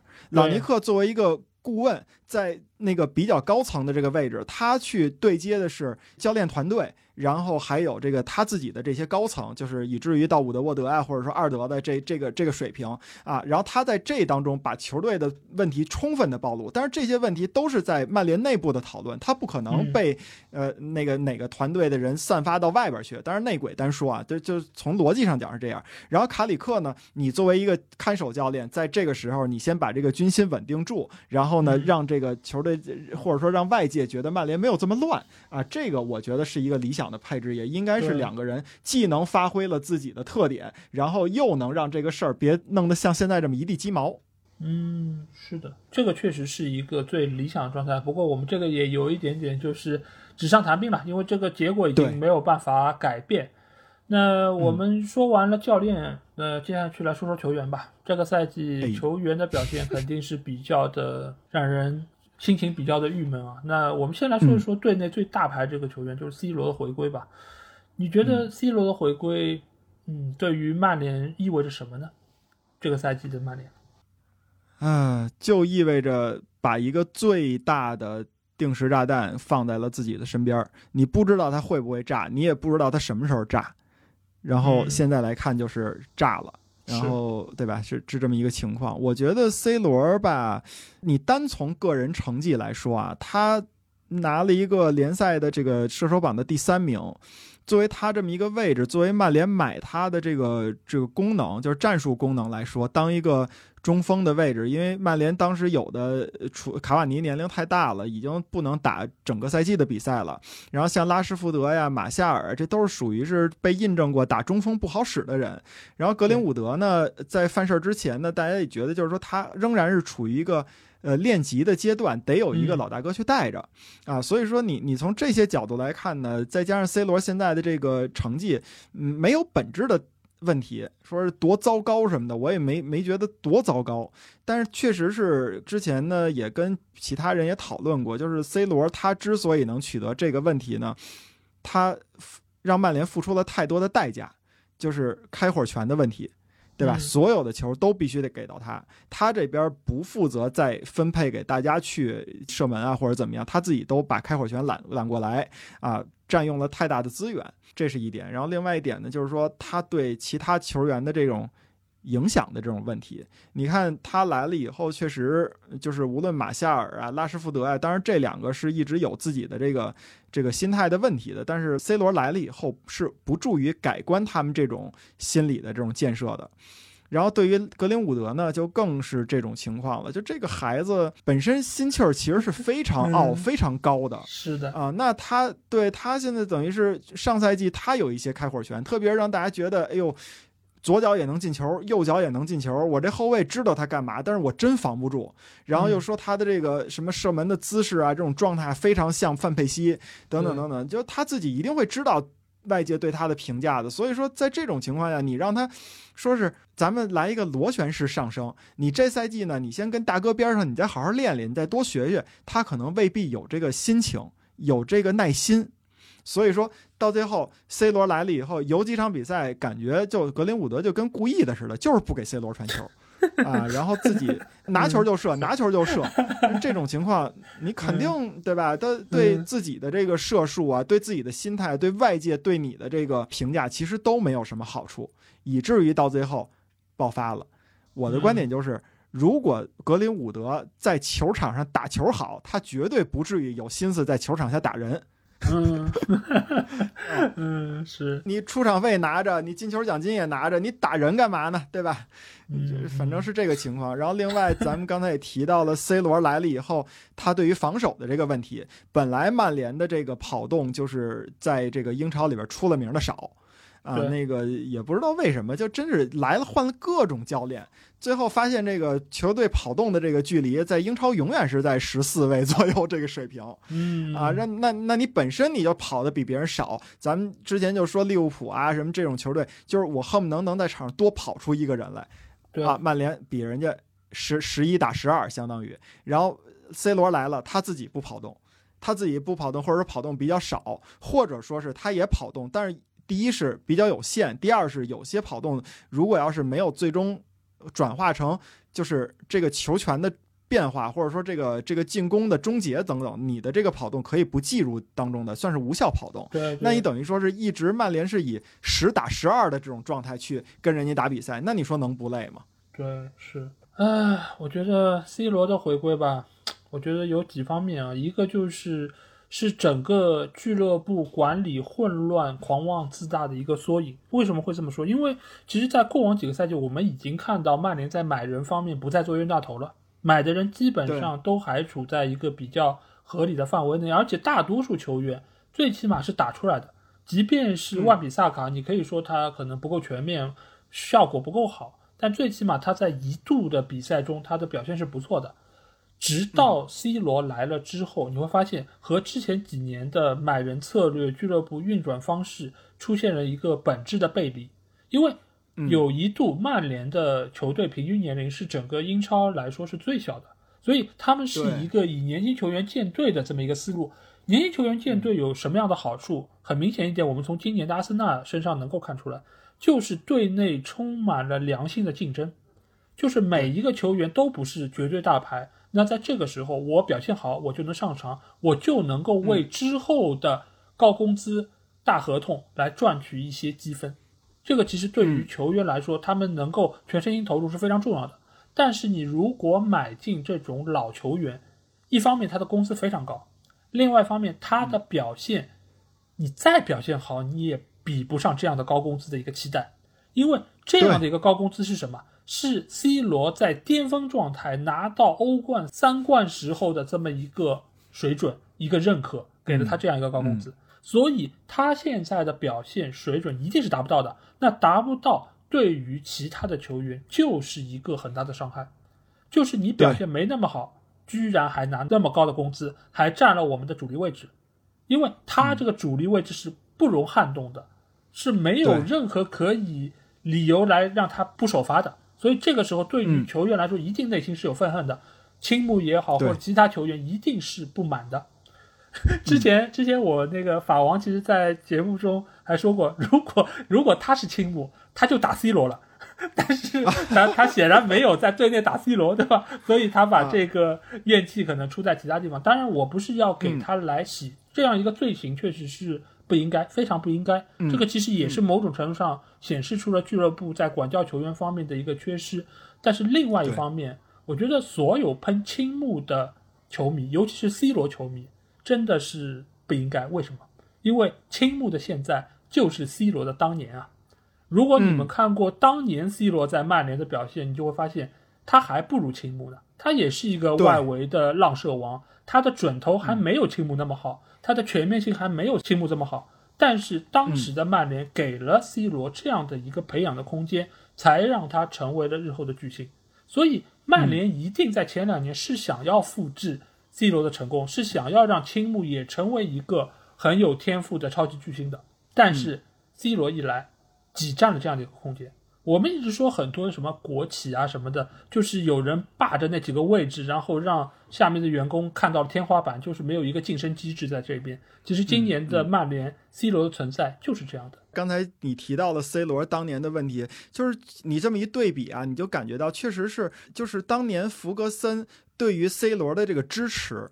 他让人感觉就是，无论我哪个方面去看他，我就是支持你 C 罗，因为我就认为你能成为世界第一。那好，你在球场上，我可以让鲁尼给你让位置。当时鲁尼那是太子啊，我可以让鲁尼给你让位置啊，我可以让特维斯去打替补，对吧？因为贝巴他只能打这个中锋这个位置。但是你能明显感觉到球场上支持他的，球场上是球场下边是什么概念？C 罗当年来了曼联以后没多久，跟范尼打了一架。对，最后结果是把范尼给，就福格森把范尼给低价处理给了皇马。那么巅峰的一个范尼，最后好像就卖了一千七百多万还是多少？我记得价格不高。是啊，就就给就给了皇马。那为什么？我为了让人看到，第一是我要支持这个孩子，这个孩子可以说是因为当时好像是呃父亲去世吧，就是他现在潜力极大，然后心气儿极高，但是现在无依无靠，我要让俱乐部。让大家看到，我要支持这个孩子，让这个孩子把心思都放在曼联队上，然后去让他成为一个国际巨星。等于他是这么一个培养的思路，那很清晰。我为了未来，我要牺牲现在。那咱们看看索尔斯克亚，或者说现在的曼联是怎么去对待青木这个问题，也也是一样。就是如果你要说好了，你坚定的要支持青木，那好，你让 C 罗来，你也别让青木觉得我我来 C 罗是压着我的。对吧？你也去给青木有一些支持，你该把 C 罗放在场下，你就放在场下。但是就像刚才咱们说的，C 罗不可能下场，那到最后青木就觉得，我去年我表现那么好，那我今年我只能是打 C 罗的替补，因为这个就品牌效应嘛，我的品牌还没创出来呢，我只能给别的品牌让位，我心态失衡。那从 C 罗的角度来说，或者说从这个队内其他人的角度来说，是就什么感觉？就是嗨。你曼联对青木的支持也不过如此，那我们每个人都有可能去要求你这这样对我，就是年轻球员认为你你应该也像对青木那样对我，那年长的球员就认为反正这些孩子也就这样，你不是就为了快出成绩吗？那你别让他们上了，我们来吧，就就反正到最后就是各自打小算盘，就这样了。是的，是的，而且我们也可以从这整个赛季 C 罗在场外的那些表现可以看到他的一些。诉求，他的诉求其实也很简单，就是他要求权，然后他要刷数据，他要在各方各面展现出和另外一个七星球之间的一个差别不是那么大，或者说他还有机会能够赶超，而且另外一方面他又要拿到很高的工资，所以其实换句话来说，他是一个非常自我的人，他是一个非常任性的人，某种程度上还有一些孩子气，呃，包括他在场外砸手机，包括还有最近一段时间我们也知道他干了什么。他不回来，对对，这个其实所有的一切，你如果是 C 罗的人民，你当然可以说哦，这是他想要为自己争取到更多的权益，想要能够去到另外一个球队转会，给俱乐部施压的一个手段。但是在我看来，这个其实就和以往我们给他包装那个人设，就是他非常专业的这么一个人设，我觉得是很不匹配的，因为所有的一切都显示出了他的不专业，他的任性。如果说卢卡库是巨婴。我觉得现在的 C 罗可能某种程度上才是一个巨婴，就是一旦不高兴了，我就生气，我就摊手，我就在那边甩脸子，包括还有他踢琼斯的那三脚，就这个所有的一切，其实都看得出来，他内心是有一股愤懑之气的。但是作为一个已经三十七岁的老将来说，在球员里面已经算是真正意义上的年纪最大的那批球员。你理论上来说，应该是最成熟、最应该知道如何控制自己情绪的一类人，居然在这个时候还做出这样的举动，我觉得从各方各面来说，都是给球队带来了不是那么正面的一个形象。嗯，真的是。好，那除了 C 罗之外，其实我觉得队内还有几个球员，其实是给我们呃非常多的话题性。一个就是嗯，最近刚刚出了纪录片的博格巴，对吧？而且博格巴就我们在录节目的前，其实也不是前，就当天早上，他其实已经是来到了都灵，要加盟到尤文图斯。而且我从那些录像镜头里面看到，他非常的高兴。而且他好像感 感觉是有一点点呼吸到了新鲜空气的这种感觉啊，就就各种各样都特别的嘚瑟，然后就觉得哦，真的好，我终于又回家了。然后很多球迷在那欢迎他。呃，另外一个呢，就是我们高价引入的桑乔，就是他这个赛季在曼联的表现，应该说是不太尽如人意的。那你对于这两个球员这个赛季的表现有怎样的评价呢？呃，博格巴这个人吧，我就是觉得他就从来没把自己当成是一个曼联的球员。是，嗯，这是我就觉得这是最大的一个问题。包括他第一次出走，当然第一次出走出走呢，可以说是就是可能博格巴也作为球队的小弟看到了。弗格森是怎么支持 C 罗的？他觉得自己的这个能力、自己的这个天赋，是不是曼联有弗格森也会去支持他？而且呢，当时好像曼联就是弗格森确实在战术上是希望他能有一个这个往往起来的这个，但是只不过觉得时间不到。你还没有走到这一步，你再等等。但是博格巴呢和他的经纪人呢就已经等不了了。我记得好像博格巴说是心态崩的一个原因是哪年呀？二零一二年还是二零一一年？我印象特深，十二月三十一号那天是那年的最后一天。然后呢，曼联排的积分榜的第一位，布莱克本呢排的积分榜的最后一位，等于是对手打对尾，在老特拉福德。是当时曼联打的是别别扭扭，最后呢比赛是三比二结束的。呃，曼联输了。等于给福格森的这生日又添了个堵，然后当时呢，印象里边是在下半场七十多分钟的时候吧，就是二比三曼联落后，然后呢，福格森已经没有太多的人可换了，所以说他准备换上一些年轻球员。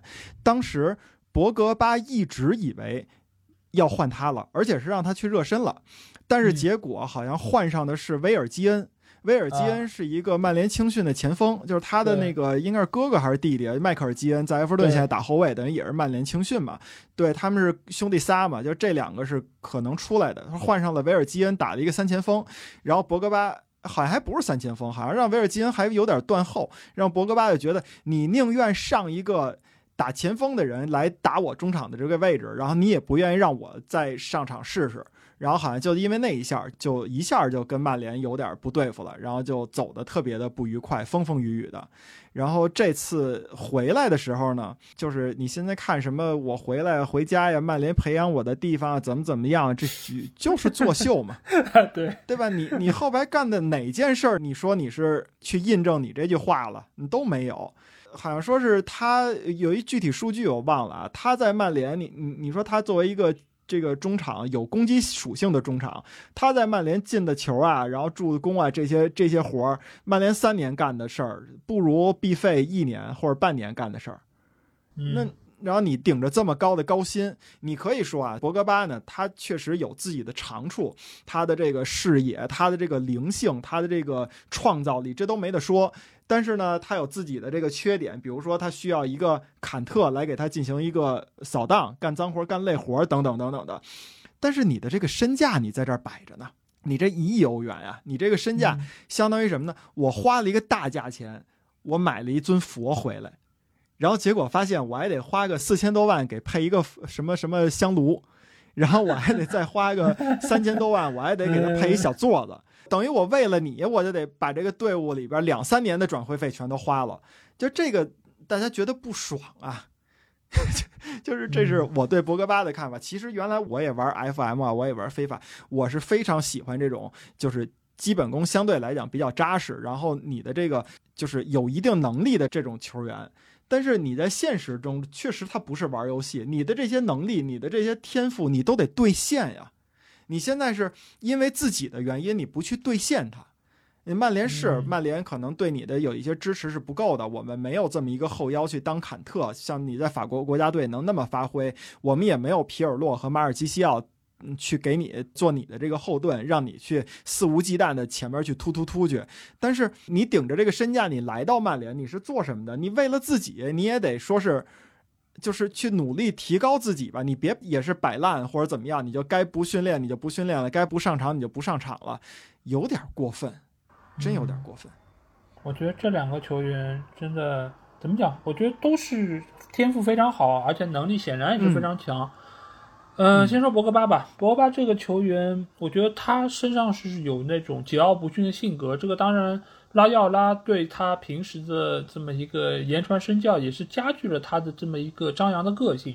而且你也可以看到，他是队内就是说影响力最大的几个球员之一。尤其是把穆里尼奥做掉那一下，可以看出他其实在队内是有不错的一些就是影响，而且他也确实聚集到了一批人，让他们跟着他干。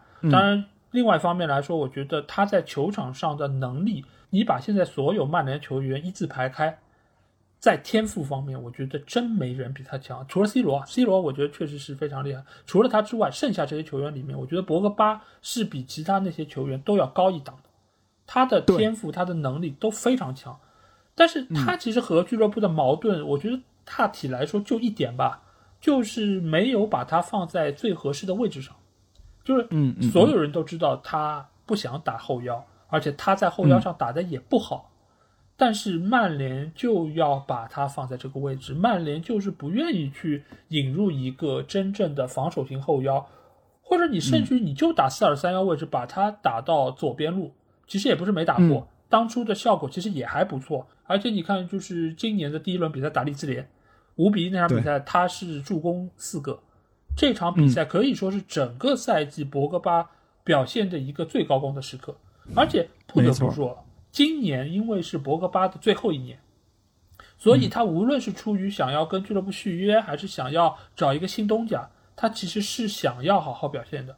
这个我相信拉奥拉肯定也是跟他说的，而且你也可以从场上的态度上，他的跑动是积极的，他的很多的拼抢，包括他的一个动作。他都是很认真的。这个赛季我觉得没得黑。前几个赛季他有那种就是出工不出力的情况，但这个赛季我觉得他还是非常努力的。但是最后你会发现，他仍然是更多的次数出现在了后腰位置。那博格巴肯定是觉得自己的能力被浪费了，就是我的天赋不在这里，我的天赋能够更好的被展现，但是我在这个集体得不到发挥，你不认可我这样的一个能力。所以你觉得他为什么会到了尤文图斯像要回了家，而到了曼联他不爱这个集体？我不认为是尤文给的钱更多，我也不认为尤文的整个的俱乐部的规模，包括他的名声要比曼联好那么多。其实两家俱乐部都是豪门，但是对于他来说，为什么更愿意去尤文？因为那个环境是宽松的，那个环境是把他当成一个，在他认为当成一个人。而在曼联，我只是一个工具，你让我去哪我就去哪，即便这个位置我打得很不舒服，我相信他肯定跟所有教练都说过，这个位置不是我想要打的，我展现不出我的能力，但是没有人听他，你一来就该去哪去哪。其实我觉得博格巴和 C 罗是一个很好的对照啊，因为两个人其实。都是属于啊，我们很非常看重你，把你引入到球队，而且你也确实给球队的流量带来了很多的提升。但是博格巴就是属于我要你去哪你就去哪，但 C 罗就是属于 你要去哪你就去哪儿，我们就 随着你。为什么这两者会有这么大的区别？而且很多球迷都在那儿喷博格巴，说呃白眼狼，然后免费走人，出工不出力，然后 C 罗罢训了。有人说吗？好像也没有那么多人说，所以其实我觉得这两者之间就看你所站的位置是什么。你是站俱乐部的角度，还是站球员的角度？这个中间肯定球队是有他的责任的。当然，博格巴他的性格很张扬，这个确实也让他可能在沟通方面有更多的一些阻力在中间。但是我仍然觉得他是一个非常优秀的球员，只是不太适合在曼联这个集体。呃，同意这个，我同意。现在我有一个疑问，就是当时博格巴在尤文的时候，通过战术印证自己的时候，确实是就是感觉到是呃皮尔洛和马尔基肖在后边给他呃做了很多的工作。然后我现在就在考虑，如果要是没有了马尔基肖和皮尔洛，现在博格巴在尤文会是一个什么样的展现？这个是我想知道的。因为博格巴其实从个人特点上来说，我们也知道他是属于那种比较想控球的。但是呢，他由于重心比较高，所以他的控球有时候比较容易被断。所以为什么他会受到诟病？很大程度上是因为曼联让他打后腰，在那个位置上，他一旦被断球，直接面对就是中卫的防守，所以这个对于球队的威胁很大。但如果他去到尤文，能够把他的位置更往前推，推到可能说近乎于前腰的位置，或者说让他打到边路，这样的话，即便他丢球，他可能也没有对于自己的防线有那么大的一个拖累。而且他也能够展现出自己更好的一个远射能力，然后长传能力等等这些。我觉得，而且他们现在尤文的前场是有弗拉霍维奇嘛，所以其实他的那些比较精准的传球、起球，我觉得是能够帮助到球队的。嗯，而且再加上意甲，我不得不说，就是意甲的防守没有那么的紧，给他的空间相对来说也会更大。这也是为什么有那么多意甲来的球员一到英超出现了不适应的情况，包括。待会儿我说到这个桑乔，其实也是一样，就是德甲的防守也没有那么紧，所以给到了他在多特的数据看上去就那么的亮眼，好像也是在进球、在助攻方面都非常的优秀。但是来到曼联之后，你会发现，从第一场比赛开始，其实他就体现出了他的不适应。这不适应其实几乎是贯穿了整个赛季始终。一方面是球队战术体系和原来多特完全不同，另外一方面就是英超的强度。你可以看到他在上半赛季带球的那个状态，遇到英超边后卫的逼抢，他是完全不适应的。尤其有一些比赛，他经受了对方身体上的一个对抗之后，身体平衡马上出现问题。这说明什么？他的体重还不足以接受英超边后卫的防守强度，你更不要说是中后卫。所以这个时候他会发现，他所踢的足球完全不是德甲那一套东西了。德甲我们如果看到就知道，这是一个。防守空间无比松散，你几乎可以在三十米区域里面随意带球突破的一个范围。所以，对桑乔在那个环境里面，他能够非常舒服的内切，能够非常舒服的摆脱之后射门，这个都是源于德甲的这个打法所决定的。所以，他才更容易刷出数据。而这些数据你在英超来说是很难的。而且，尤其你作为一个豪门球队，对方留给你的突破空间是相当有限的。你必须在很小的范围里面将球摘出来，然后给球队贡献，而不是说你一趟你就可以去放肆的跑，然后在那边突破。如果这招能成功的话，丹尼尔詹姆斯早就成功了。他这样的速度谁挡得住？所以桑乔其实要的是怎么在这样一个环境里面实现蜕变，这个是他花了一整个赛季所要面对的一个课题。没错，没错。好，那我们。说完了这几个关键球员，接下去我想问一下，你觉得这赛季还有哪些球员的表现让你觉得还看得过去呢？只能这么说。嗯，看得过去的话，我觉得有三个球员吧，就是 C 罗刨除在外啊。我觉得 C 罗你要单从数据来说，我看得过去。但是咱们也刚才说了他的一些表现。那除了他以外呢？我觉得德赫亚，我觉得当之无愧啊。高阶低档，让很多的比赛不至于都成惨案。我觉得这德赫亚真的是有的时候凭他一己之力，他有自己的缺点啊，就是这个你说你出不来门线，你指挥不了防线等等等等。但是确实现在来看，德赫亚原来是一个脾气很好的人嘛，然后这个赛季开始呢，在不断的发火，就是一般咱们。踢过球都知道，你你要是说这个发火，一定不是因为你自己出现了问题，这个自己出现问题，自己跟自己发火，然后会自责，这个是正常的。但如果你冲着别人发火，很有可能就是别人给你挖了一个坑。有的时候呢，是属于是德赫亚把这个球扑出来了，也会发火。这说明什么？就是说，呃，无论你从后腰的角度来讲，还是从后卫的角度来讲，就是我干了我不应该干的活，就是。德德赫亚说：“你你们应该把这个球就已经给我化解于无形了，没有必要让我在这种情况去做这个扑救。那这个扑救，你让我去，我有我自己守门员的判断。我认为这个活儿后腰该干到什么程度，后卫该干到成什么程度，我守门员再干其他的这些活儿。那好，如果我要按照这种预期来说的话，有些时候你们前面不设防，让我这边去扑球，那。”我只能靠下意识，靠下意识那就凭运气了。如果我要我要扑着了，或者说给他扑到底线去了，那这个还算是就是说没没白忙活。那如果我要扑到对方脚底下呢？因为我只能反应到这个球，但是这个球我的扑救以后的线路我就已经很难控制了。那如果我要扑到对方脚底下，那我这活不就白干了吗？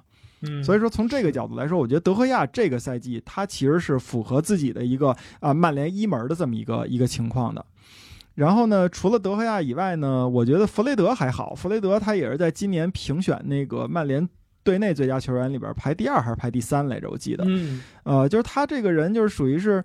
嗯，作为一个巴西人啊，他的比赛态度一直是没有什么大的问题的，而且呢，他今年也会有一些这个进球的这个这个表现啊。这作为弗雷德来说，进球的首先开火权不那么多，然后其次他进球，嗯，就会很少嘛。然后今年也进过几个球，有些时候还是属于比较重要的这种球。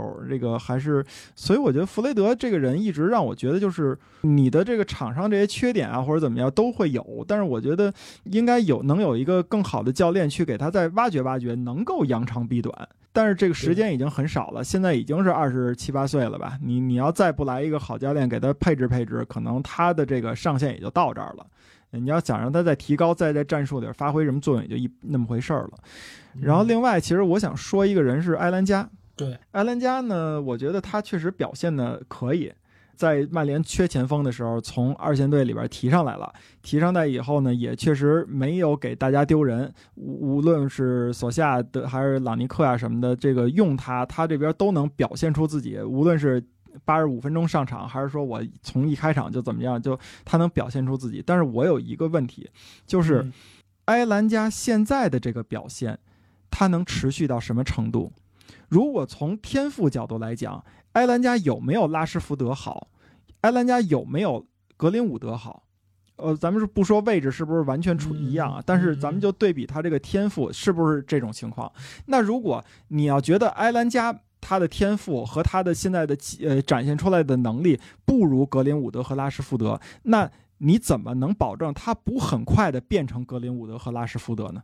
对吧？当年拉什福德、格林伍德出场也是这种情况，没有前锋了，或者说是你天赋很高，我需要培养你了啊。好，我我上场了，上场我就能展现自己的能力，让大家对我有一个非常大的一个期待。那你后续对这个球员的管理，你后续对这个球员的培养，你能有多大的这种体现呢？能让他能让自己的上限在不断的提高？因为你对于一个年轻球员来说，他的潜力呃应该是一个。大概的一个水平，但是这个潜力不是一个固定水平。如果你要教练调教的好的，他哪天再开一次窍，他潜力能高。那如果你要是一直调教不好的话，你让他自生自灭，或者说是你就这个执教水平，那他的这个潜力还会往下走，对吧？这是一个浮动的值。那我们怎么能看到现在埃兰加能有一个光明的未来呢？我觉得这个事儿不在于埃兰加，而在于还是曼联的这个教练该怎么去培养他。然后曼联的这些体系该怎么能培养出一众埃兰加门？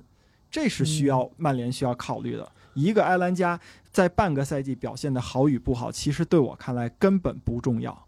嗯嗯，是的。其实我可以看到，就现在的历任的这些曼联主教练，其实在培养球员方面，其实都是比较欠缺的。他们不像以往的弗格森也好，或者说是其他的那些以。培养年轻球员著称的教练，他们会给到年轻球员适当的上场机会，给予他们一定的就是展现的空间。我们这些年冒出来的年轻球员都是什么？无人可用了，我试试看撞大运，撞到了就撞到了，撞不到那你就下去，然后被卖掉，就和无数被卖掉的前曼联球员是一样的。阿兰加这个赛季，我觉得他的表现确实是不错的，而且你也可以看到中前场这几个球员里面就他在跑。就他在实施高位逼抢，那一方面当然是因为他牌儿最小，对吧？教练能使唤得动。另外一方面，他也确实需要用自己的努力来证明我配得上曼联一线队的一个出场机会。这个为他未来能够有更好提升，我觉得是在怎么讲是付学费，这个是需要的。嗯，但是你要说他的天赋，我真不觉得他的天赋要比格林伍德更好。格林伍德，我这么比吧，我觉得他的天赋应该就跟福登是差不多的。就这两个球员，福登能够到什么样的高度，格林伍德照理来说就该到什么样的高度，甚至有可能更好。嗯，对，所以现在来说，他因为场外的因素，确实已经是对于他的职业发展是一个极大的拖累了。即便他日后能够回到球队，那我觉得也需要就是球队给他相应的照顾。或者说是培养他才能够提升，没有一个小树苗，你说我就随便让你风吹日晒着你就成长了，你需要细心呵护的，你需要给他一定的上场时间，因为上场比赛和你日常训练不是一个强度，对于球员的提升也不是一个强度，所以所有的就是真正被俱乐部看中的球员，一定会给予他一定出场时间。我们可以看一下瓜迪奥拉当年给福登是什么样的培育。瓜迪奥拉，但凡是球队已经能够稳稳拿下胜利，他是会派出一些年轻球员上场的。我们可以看到过，今年曼城应该最喜欢帕尔默什么，他们是上过场的，嗯，都上场过。对，所以瓜迪奥拉其实在这方面，包括克洛普也是啊，他的那些年轻球员埃利奥特等等这些，不也都踢得不错吗？也都能够展现出，当然有智能的地方，但是这不正是他们培养年轻球员的意义吗？所以在目前的曼联队，我觉得他们是看不到一个就是培养年轻球员的体系和一个思路的，这方面其实才是更让人担心的。包括你像今年我们后来看到过汉尼拔的表现，他也在场上有过不错的发挥，但是这是一个常态吗？这不是常态，这是比赛进行到最后阶段，很多球员都已经出工不出力了，那我还不如派上年轻球员拼一拼，这才让他们上的场，这不是一个常规化的思路。当然，阿兰德这个赛季的表现，我觉得还是值得肯定的。但是，我觉得下赛季能不能融入到滕哈赫的体系中，这其实又是另外一个课题了。对，当然，当然，我觉得德赫亚一如既往的非常的稳定，但是这种稳定其实某种程度上也是害了亨德森。毕竟，亨德森也是队伍想要着重培养的一个年轻门将，但是德赫亚现在的这么一个发挥，只能让下个赛季。亨德森去到诺丁汉森林，当然球队没有加入任何的买断条款，说明他们还是寄希望于亨德森能够练级回来之后顶替德赫亚的。这一点我觉得还是还算是不错吧。但是德赫亚总是靠他，呃，总不是个事儿。我们也一直说，德赫亚只要拿到赛季最佳的话，就说明这球队基本上已经 烂到一定程度才会是这样的一个水平。对，哎，所以。只能靠鸭爸爸，真的也是挺让人失望的。那你觉得这赛季谁的表现是最让你失望的？因为我知道失望的人挺多的，应该。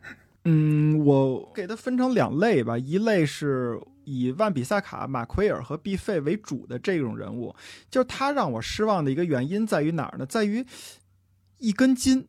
嗯，就是拿北京话来说，就是一根筋。就是特别是咱们拿马奎尔举例啊，就是我我同意老 A 说的那点，就是马奎尔之所以现在老成表情包，然后老成什么什么，那不是因为马奎尔的问题，他的这个这个能力，你就算是考虑到体能关系，上下也就是这个浮动水平，以他这个年龄不会有大起大落。那剩下的他为什么这么大起大落？那一定是战术体系把他搁在了这个坑的位置。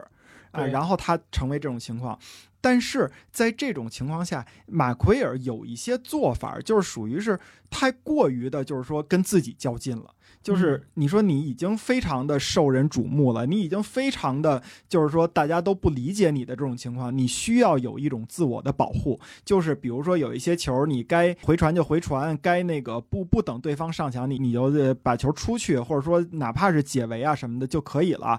呃，就是比如说典型的打莱斯特那场被那个是是蒂勒芒斯还是谁？呃，对，掉门的那脚，那不就是因为他。出球不不积极被抢下来了吗？大家就都说他怎么怎么样。那可以说他作为场上，比如他在那个位置，他看到了我给后腰这边传球会有一些局限，我给守门员回传的话，当时也没有那么大的必要。所以我在或而且守门员那那边应该也有一个人在看着他，所以我不敢这么贸然的去给。我说这些我都可以从战术上理解，但是我觉得就是马奎尔给我的感觉就是就是还是一根筋。有些时候你用一种最简单的方式，你给他先破坏了，至少这个锅他不是在你身上，你。你先把自己的这个表现弄得稍微的安全一点儿，而且这个不是甩锅的问题，就是说我自己不背锅，我甩给别人，不是这样，是说你自己别把自己立于危墙之下，让人家每一场比赛都能说你，每一场比赛都能说你，那种情况心态不失衡是不可能的。所以说，我觉得像马奎尔、像万比萨卡、像毕费、毕费那个给对方助攻多少次了，其实也有这个原因，就是你分明有一种相对来讲比较权宜之计的这种解决办法，就像当年他们说卡里克隐形隐身地一样，就是你的那些传球，你看来就好像卡里克传的都是安全球一样，但其实不是，你把安全球传出来，传到一定合理的这种情况，其实是非常有水平的，就是你毕费。不要说是每一脚球，就是已经状态不行了。上赛季打的比赛太多了，欧洲杯我也打了，跟马奎尔一样，我已经累得不行了。现在 C 罗来了，我还是让我别别扭扭的，或者说我必须得找他，等等等，这种情况都是你要面对的客观条件。在这种条件已经发生的情况下，那球员自己能不能聪明一点，稍微的改一改自己的这种，他不改主动的，不改大部分的踢法，但是他他应该是能有一些相应的调整的。你为什么非得要？一根筋的去做一件事儿，这是我觉得这这几个球员有一个通病。呃，万比萨卡跟琼斯呢就是一样，那就是属于是只知道用身体，就是别的都无所谓。犯了多少鲁莽的事儿啊，对吧？这个我我我当时范比萨卡来的时候，我就有点担心，我说会不会成为下一个琼斯啊？当时有一个人跟我说不会，他还是有一些什么发展或者怎么样的。现在来看，他越来越琼斯化，这是我觉得后防线或者说是中后场比较让我觉得失望的人。那中前场让我失望的，那就是格林伍德跟拉什福德嘛，这两个就是属于是。场外因素对你的干扰过多，以至于让你在场上会有时候觉得莫名其妙，会有时候觉得心态失衡，然后到最后完全的恶性循环，就就相当于就是从悬崖上掉下去的那种感觉。嗯，我觉得这两拨人吧，是给我感觉是不太好的。是是，我觉得其实万比萨卡他的一个发挥啊，真的是有点太吃身体了。而且你可以看到，就是我刚才说他的一对一的防守是不错的，但是这个不错是建立在什么？就是你是老用铲球这样的方式，因为我们可以设想一下一个好的球员，以前我们说的好的后卫球员，比如说马尔蒂尼，比如说卡纳瓦罗，他们有多少这种铲球的破坏？因为你要知道一点，就是这个球你要把它断下来，你才是一个成功的防守，你只是把它铲出去。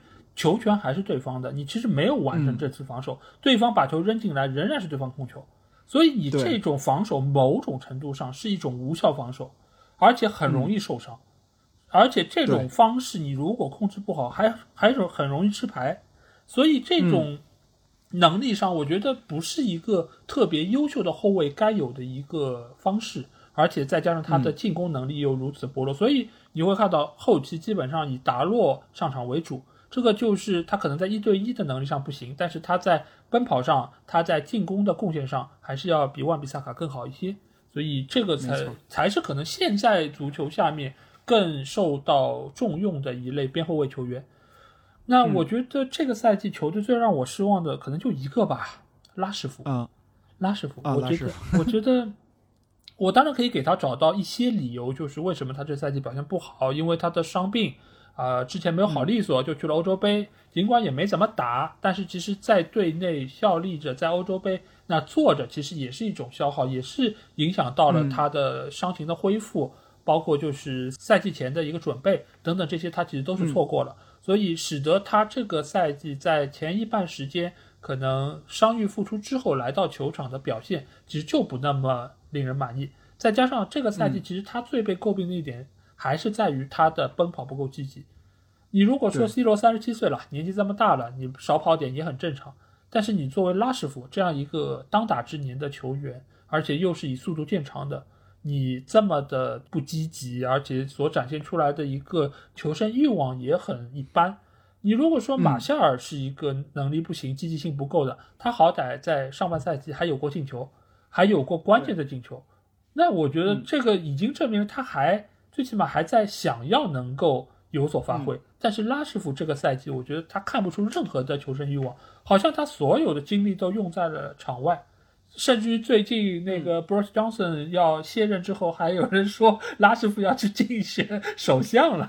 这个我觉得，嗯，所以我不知道，就是这个球员他是不是能够平衡好球场内和球场外的关系？呃，这个是很让人担心的一点。当然，我希望他下个赛季呃，经过了滕哈赫赛前的一个训练和准备期之后，能够有所提升。但是到他现在这个岁数，如果再没有一个明显的进步的话，可能他的职业生涯也就这样了。你毕竟不能老顶着一个就是场外慈善大使的这么一个称号啊，但是你的正职其实是一个足球运动员，这其实是不匹配和不相称的。那接下去我们来聊聊几个 比较关键的核心人物吧。一个是三德子，三德子今年离任了。这个其实我们也是叫了很久啊，觉得他的工作不怎么样，然后对球队是个拖累什么什么样。那你觉得三德子在这些年的一个工作，你对他有怎么样的评价呢？呃，就是完全实现了格雷泽家族的梦想，然后让曼联的品牌在这种现阶段战绩糟糕的情况下，还得到了最大的这种变现。嗯，但是你要从体育方面来说，就是完全没有进步。来的时候什么样，现在还是什么样，我我对他也就就这个评价。是，嗯，我觉得他其实是一个，一方面当然是格雷泽的一个执行者，他为他们做了非常多事儿，无论是在赚钱方面还是商业拓展方面，他做了很多事儿。但是他对于比如说曼联品牌的拓展，包括拉赞助这些事儿，我觉得他其实是对于现有品牌的一种消耗。它并没有让这个品牌有更多的增值，它其实就是在让这个品牌变现，变出更多的钱来。它只是做这些事儿，而把这些钱呢一捆一捆的运回了格雷泽美国的老家，仅此而已。对，所以其实竭泽而渔。对对，所以其实他对于球队更大的是一种消耗，而且也有很多风言风语说啊，对，当然就是李良峰说的风言风语说的，对吧？就是他。依靠买人卖人这这个手段赚取了很多的钱，从经纪人那里等等，然后中饱私囊。嗯嗯，这个事儿怎么讲？我不评论他的真假，但是从这方面来说，这些年他肯定没少赚钱。所以其实他的在任，除了对于曼联俱乐部没什么帮助之外，对于格雷泽，对于他自己，其实都是已经竭尽了全力。所以我这就是我对于他的评价。对，有他们在，他们很成功，曼联很失败。是的，那三德子走了之后，二德子阿诺德上任。那其实我们也可以看到，阿诺德在来了之后，他其实是做了一些改变，包括就是去年其实莫塔夫已经到任了嘛，尽管今年他才真正开始做点事儿。然后包括让朗尼克过来做顾问，其实他是想要在某种程度上让曼联这个俱乐部摆脱以往就是福格森 manager 的这种治理方式。让他成为一个更加现代化的俱乐部。那你觉得在这方面来说，呃，二德子是不是要比三德子更加的好一点呢？呃，至少从现在角度来说啊，他的这个初衷是对的，就是。首先，他是一个聪明人。他在现在很多的这个场合，无论是这种公开场合，还是说这种私下的场合，包括跟球迷的那种会面，然后流露出来的这些这个视频也好的什么，就他在极力的想撇清和三德子之间的关系。就是之前的曼联的这个这个糟糕是三德子这边造成的啊。那我这边呢，我会跟三德子做的不一样啊，包括了我这边不去直接。管理这个转会，我更多的是以给钱为主啊。那个那个球迷说买人买不好啊，然后那个二德子说，那难道说你们是想让我去谈转会吗？就这意思，就是说他已经明显的要要往后撤一步了。这个跟三德子呢是不同的。那至少呢，从这个像咱们刚才说阴谋论吧，你从中饱私囊这个角度说，至少他不去考虑这个事儿啊。那这个。呃，是个好事儿吧？那接下来就是你这么做的目的到底是为什么？是不是真的是你有更多的能力去放权一些事儿，然后自己再抓一些别的事儿，让这个曼联能在体育这个范畴里边能重新回到一个正常运转、良性运转的这么一个状态，这个我是需要再给他点时间，等等他，看看他到底是一个什么什么样的目的，然后为了这个目的，他能走哪些事儿，然后呢，他是不是在走的过程当中还能坚持我们所谓的不忘初心，就是你还能继续你这最开始的一个目的，还是说你就走了一半，你又忘了你要想干嘛了，你又该开始怎么怎么样了？这个后来的事儿谁也说不清，因为从曼联这几年来看，无论是球员还是教练还是管理层，我不再。相信任何一个人，嗯，我觉得他的想法肯定是好的，而且整个这一一步一步，你不说他走的有多充分吧，最起码是在往前挪的，这个和索夏是一样的，最起码你在往前挪。但是他现在要对抗的不只是说队内的这些阻力，因为这个本身和格雷泽的这个 DNA 其实是背道而驰的，所以他在这个中间其实需要和格雷泽和整个俱乐部有一定的博弈。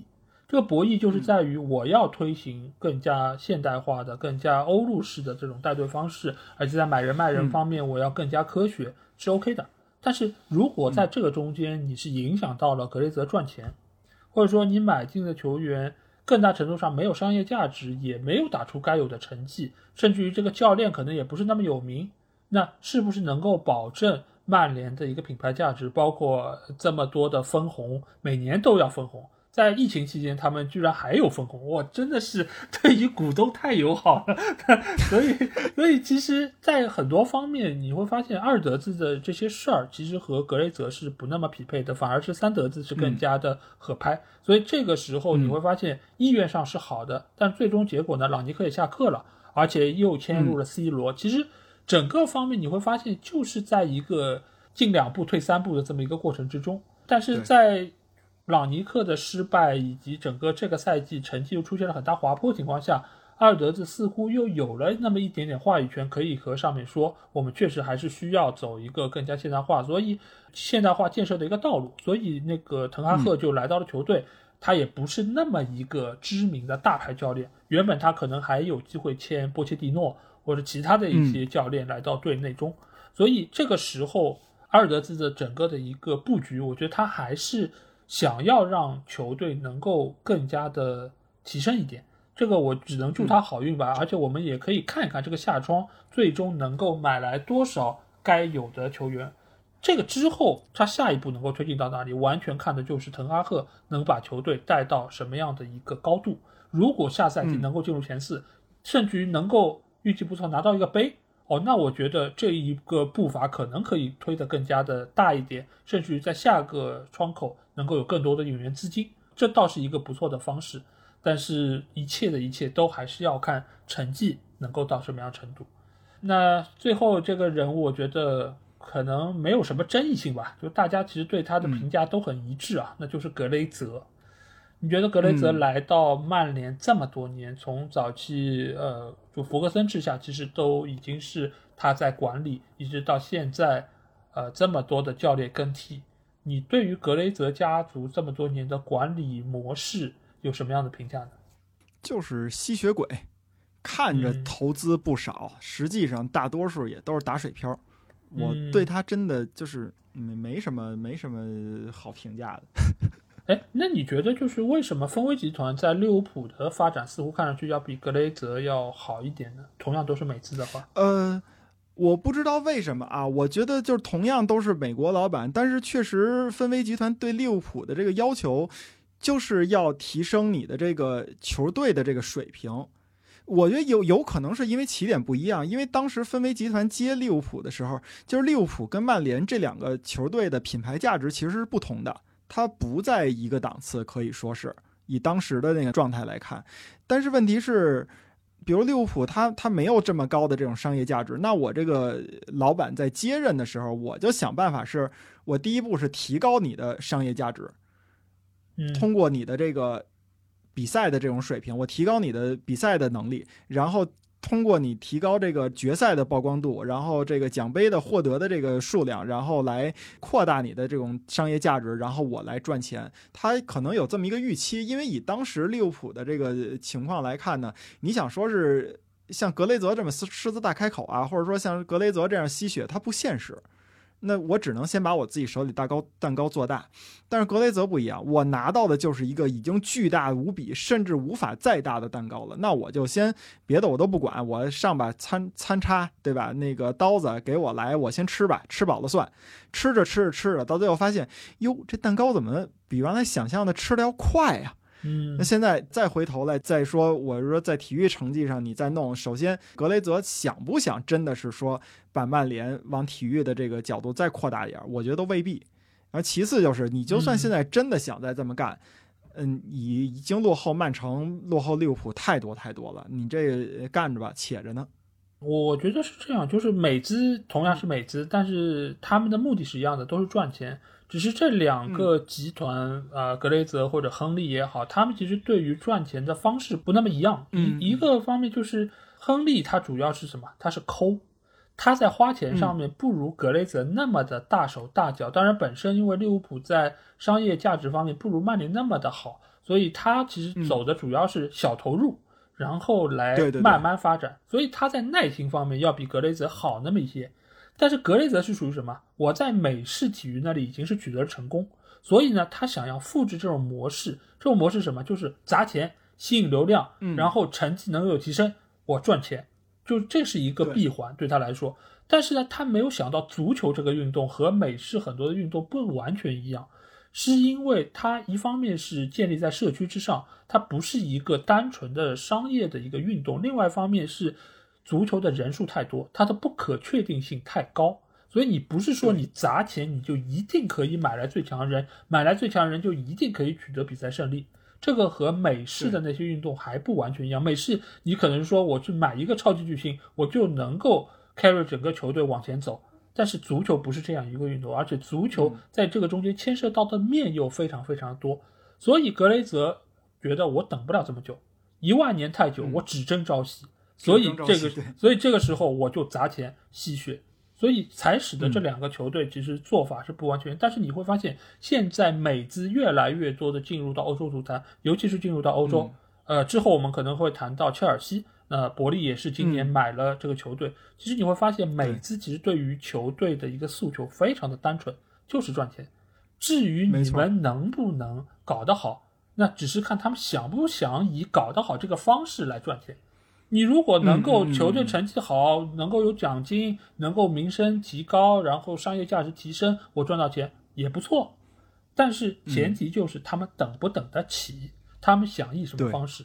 目前来说，你如果伯利也是走的是格雷泽这条路啊，那切尔西可能好日子也就到头了。所以我觉得这个只是说美资他们对于整个运动的一个看待方式有所不同。他们想要将美式体育的运营方式更多的输送到英超或者说是其他的主流联赛，但是这个中间所产生的一些矛盾点，才造成了球迷啊、俱乐部啊，包括管理者之间的一个不可调和的矛盾。没错，嗯，好，那我们接下去来展望一下下个赛季吧。滕哈赫已经来了，而且，嗯，而且很多的转会也在议事日程之中。那这个问题很重要，对吧？你看好滕哈赫的执教吗？呃，我谨慎，我也不能说叫谨慎乐观，我非常的谨慎，因为我觉得，就还是像我之前说那种，就是我看不到在上边不进行大改的情况下，或者说大改的有成效的情况下，曼联换教练能能为什么就是换到他就能好起来？我不敢不敢肯定。第一是我怕他别成下一个背锅侠就行，然后另外就是怎么说呢？就是穆塔夫现在对于滕哈赫的这个支持啊，我觉得不够。我觉得穆塔夫这个人能力很一般。嗯，啊，那这种情况下的话来说，你说滕哈赫现在，哎呀。他买了这些球员，每个教练确实是需要买这个自己亲信的这种球员，或者说这种自己熟悉自己体系、能听得懂自己在说什么的这个球员。但是，那你就看你能不能真的把这个听话、把这个熟悉给他兑现成场上的这个。比赛的结果吧，如果要是兑现不了，因为他最后还有一个执行层面，就在于你比如说真的啊，这种战术我设计出来了，球员在这个训练当中也能打出来，那你到场上的时候，人家这个战术逼得非常的紧，不给你执行出来这种空间和时间的话，你还能不能不走样的把这个战术执行好。那如果要是走样了的话，你能不能让这个成绩还不走样？那如果要成绩也走样了的话，这事儿就没法聊了，就就完全就是滕哈赫就是就是朗尼克，就是索尔斯克亚，就是穆里尼奥，就是范加尔，就是莫耶斯，就是这种情况。哎，这个是我最害怕的一点，就是还是这样，我到现在不相信曼联的任何一个人。嗯，我觉得滕哈赫任重道远吧。这个事儿有几方面，一方面就是如果他现在所推行的这套严厉治军的方式。在成绩上面没办法匹配的情况下，能不能继续推进下去？我从来不忌讳说就从严治军这件事儿，因为我觉得这是一个对的方向。每一个球员都应该全身心投入，应该严格的贯彻教练的部署，不管这个教练的水准是高还是低，最起码你在作为俱乐部球员的这个过程中，你应该严格执行。如果执行下来效果不好，俱乐部把他炒鱿鱼，这是另外一件事儿。但是你不应该提前摆烂。来让这一切看上去这么的可笑，所以我觉得现在来说，滕哈赫要做的有几点，一个就是看一下 C 罗最终的去向。这件事儿我其实觉得非常非常重要，因为上赛季之所以会走到那样一个境地，C 罗的存在是非常重要的一点。现在我们可以看到情况是，他四处的想要去各个球队，现在有很多很多的绯闻。切尔西也好，巴萨也好，拜仁已经拒绝两次了，但是门德斯好像还在往那蹭。但是不管怎么说，就是他未来去哪，我觉得是一个直接决定滕哈赫能否成功的点。不是说他走，滕哈赫一定成功，但是他不走，滕哈赫成功的概率非常低。我我只能这么说。尽管他表面上说我非常欢迎 C 罗，他是最伟大球员等等，这种场面话听听就行了。当然。C 罗的人迷可能会把他当真啊，但是作为我们一般球迷来说，我觉得这就是个场面话。而现在来说，C 罗为什么会提出这么大的反弹，说我现在要转会，我一定要走，一定是和滕哈赫的严格治军有极大的关系。因为我们不要忘记，一年之前他是怎么离开尤文的，就是阿囧跟他说：“你在这里不保证位置，你要完全按自己的表现，我来给你安排。”是首发，是替补，甚至于不进大名单，那他没有办法接受这一切，所以他走了。而滕哈赫现在对于整个球队的治军是非常严格的，所以不要觉得是他要去打欧冠，是他可能不满意扣了百分之二十五的工资，这个事儿在上赛季结束的时候已经都定了，他都知道。对，对他要是想，真是因为这个，他早就提出来了。对，所以这一定是因为滕哈赫展现出了。一定的从严治军的方式，包括和他可能有过私人沟通，就是说我不保证你的位置，那这个才是 C 罗无法接受的，因为不上场是他最没法接受的，因为只有上了场，他才能刷数据，他才有进球的可能性，这个是他最看重的。而且现在梅西已经去到了法甲，对他来说，法甲不是一个特别主流的联赛。所以他觉得是自己一个好机会，能够压他一头的机会。而现在来说，你如果不让我上场，那我在你英超，在你曼联又有什么意义呢？这才是他最终反弹的。所以目前来看，他似乎是走的概率会比较高。但是这个中间还有一个风险点是什么？就是俱乐部如果站 C 罗这一头，逼迫滕哈赫接受 C 罗，那完了，又又，对呀。对呀，因为 C 罗大家也知道，他现在来说工资是很高的，真正能够承担得起他这个工资的球队并不那么多，而且他去到那个球队一定也是要球权的，否则他没必要去啊。所以这个时候这样的球队能有多少？多少的球队能够为这样一个 C 罗放弃自己整个的一个技战术打法？我反正很难能看到。或许切尔西可以，对，或许切尔西已经习惯了老板塞一个人进来，你就得给我用好，这 这样的一个古怪的要求，可能他们比较习惯。那或许可能是，但是如果所有的俱乐部思路还但凡清楚一点，那就不会要 C 罗。那不会要 C 罗的结局是什么呢？就是曼联俱乐部可能向 C 罗妥协，也不是说完全让滕哈赫说你一定要让他打首发，双方可能各退一步，那 C 罗仍然留在球队。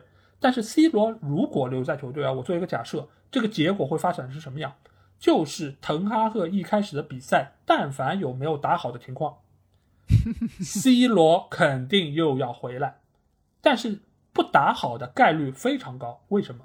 嗯队内有的是西语葡语的人，俱乐部不可能把他们都卖了，而且中间有相当多的主力球员，所以 C 罗但凡留队，这个隐患就埋下了。不管你现在约定的是、啊，我接受替补或者怎样，最后的结果一定是蹬鼻子上脸，最后又回来继续当主力。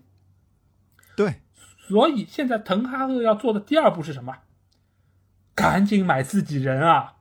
这个自己人，嗯是不是合适，是不是能够让球队提升都不重要，重要的是什么？自己人听话，嗯然后呢，再从现有的球队里面找一些能够听话的人为我所用，嗯以对抗未来可能出现的更衣室的一个分裂问题。所以你会发现，他买的什么呃马来西亚，对吧？甚至于德容，包括现有的范德贝克，甚至于再去从荷甲去买那个马丁内斯，这些人其实都是以往在荷甲面对过的一些人物，所以嗯他把他们引入进来，你说真的能对球队有帮助吗？可能是有帮助的，但是你要想一想，荷甲是什么水准？荷甲你嗯就算把一整个阿贾克斯搬过来到英超，他能够好使。能够进前四吗？嗯根本不可能。阿贾克斯去年在欧冠也不过就如此，小组赛打的是不错，但小组赛大家也知道不是一个真刀真枪的地方，但是最后呢，他输给了本菲卡。嗯这个你能认为这是一个非常优秀的球队吗？在荷甲一定是，但是在英超远远不是。所以这些人进来，我觉得他的战略意义要比他的战术意义大得多。所以现在莫塔夫需要买多少人进来，其实就是一个要考量的问题。之所以嗯呃，当然这是下一个问题，就是德容的问题。我觉得我们现在也可以来说一说，就是德容这件事儿，嗯其实已经花了很长时间了，前前后后到现在小一个月了吧，嗯还没有不止吧？我觉得不止。嗯对，从最终传出来到现在肯定已经超过一个月，但是谈判开始到现在差不多应该是一个月时间。但是嗯这个人物，你说他真的适合曼联吗？我不知道。但是目前来看，嗯这件事儿确实已经花了很长时间，但是为什么嗯还没有谈妥？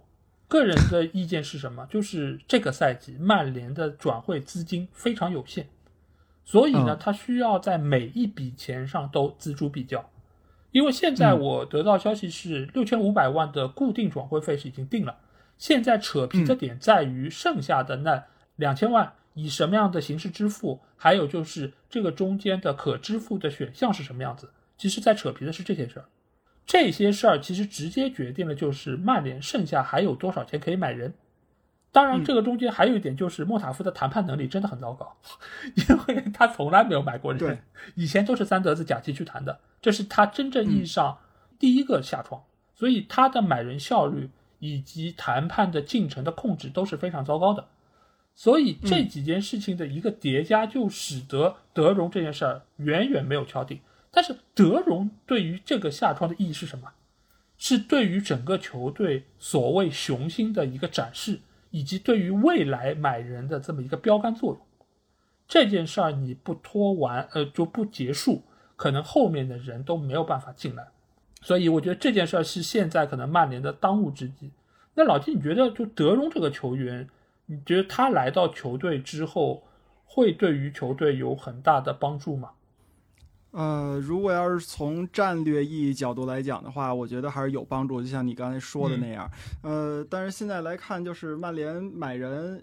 如果要是越来越多从战略意义上考虑来讲的话，那它场上的战术意义就会进一步的去缩小了。其实当年买 C 罗不也是一个所谓的战略意义、要大于战术意义吗？因为我不能让曼城当时给出的消息是曼城在要买嘛。我第一是曼联承受不了 C 罗去曼城，第二是更承受不了 C 罗能在曼城打曼联的比赛当中有好的发挥，甚至是进球。嗯所以他把这些东东西都断了啊，那这是一点。另外一点呢，就是那通过德容这个事儿来看，从他战术意义到底大不大？我觉得你可以说大，因为曼联呢现在就是德容其实也是他更多的特点吧，就是大家对他的一个优点的评价更多的是进攻方向。那进攻方向这个评价，那你说他其实有现在已经有了 B 费了，当然 B 费确实有的时候他他他这个就是表现会过于的波动，特别是在他这个比赛的已经。呃，打了不少场的这种情况下，身体能不能吃得住啊？那你这时候拿一个德容来进行一个补充，我觉得这个还是有道理的。但是另外一点，你不能说是我花了八千万欧元买了一个球员，我给他打必费的替补或者说轮换，这是不可能的。那你在战术上你怎么让这两个人兼容？这两个人能不能兼容？我对这个。说实话，我有点不太不太知道，不不不敢不敢确定，这是第一点。第二点是最可怕的，现在说有英国媒体给说曼联现在的这个中场排了三个人啊，德容加范德贝克加毕费，你就想想这仨人如果如果站中场，曼联，我要是马奎尔，我就现在就转会，我甭管去哪儿，我也不在这个球队待着了，我下赛季我我我绝对没法干了这个活。你想想，只要对方突破了你的那个攻击线。或者说突破了你的前锋，就突破了你整条的这个防线，即，直接面对后场四个人，对，那这事儿，对吧？曼联这两年也邪了，这两年就是人人都知道曼联最缺一个正经的后腰，但是结果买过来的都是前腰。对你 包括费莱尼，费莱尼也是，嗯，当时就是福格森最后一个赛季嘛，那呃，包括前一个赛季，费莱尼给曼联冲的都没法没法的了。然后到最后，到最后的结果是什么呢？到最后的结果是，我曼联我买了一费莱尼，但是你买费莱，他冲击你是因为他在比较靠前的位置，你比较靠后的位置你没人，那你把他买过来管什么用呢？就是你让他去冲击别人，他有的比赛是能够做到的，但是你后边这个。不被人冲击这个事儿还是没有解决呀？我觉得德容这事儿是这样，就是因为德容和毕费其实还不完全是一个位置，所以我觉得他买来其实还是能够起一定出球的作用，而反而替代毕费的应该是埃里克森。埃里克森相对来说是一个不错的，就是中前场的一个好手，而且是多面手，这个对于毕费是一个不错补充。而在这个层层面上。曼联确实还需要买一个防守覆盖面稍微大一点的球员来，就是弥补这些锅。因为以往来说，我们一直说曼联的防守能力不行，但是德容尽管跑动挺积极，但是他也不是传统意义上的那种以防守见长的球员。所以在这个时候，他一定也还是需要有一个稍微所谓的黑又硬一点的这种后腰球员，或者说你不用那么黑又硬，但是你最起码防守是要相当不错的，有一定覆盖面的。所以这个时候，曼联的中场线，我觉得就会变得稍微能看得过去一点。再加上他可能对接下一个赛季的中前场可能会有更多跑动积极的球员实施滕哈赫的高位逼抢，那对于中场位置的压力可能能够一定程度的进行分担。但这个时候，你如何用必费，其实就是一个很大的问题。这个球员怎么用，仍然我觉得是很考验滕哈赫的执教能力。所以目前来说，我觉得德容引入不是不能接受，但是他这么高的身价，一定是会在之后可能需要啊展现出他相应匹配的能力，但是他能不能发挥出这个实力，我觉得责任不在于他，就和责任不在于马奎尔一样，而是要看你身边再给他配一些什么样的人。而我觉得之所以这件事要花这么长时间，一个是我说的，就刚才可能转会资金有限。他确实是要讨价还价一番。另外一方面呢，就是又要扭转之前就是给大家留下的好像是个冤大头这样的一个形象。就是，嗯，我是个新人，我第一次莫塔夫我来谈转会了。那这个时候我更加不能给大家认为我是一个冤大头，我是个不懂行的。但其实你要知道，有时候不懂行的人才越 愿意装的自己很懂行，是装的自己好像特别的沉稳，我不在乎。但其实你看，很多方面都被拿捏死死的。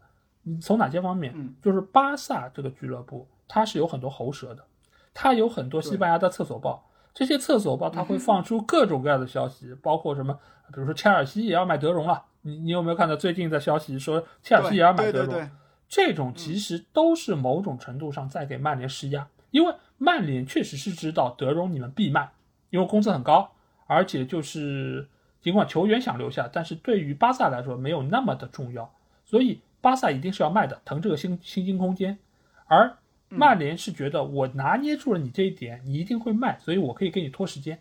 但是巴萨也知道啊，这个是你们滕哈和滕光头指明要的球员啊，你不买也得买，所以他也拖得急，而且他还在场外给你施压，所以你一看就知道这两个俱乐部整个转会运作的功力孰高孰低，一眼就能够立判高下。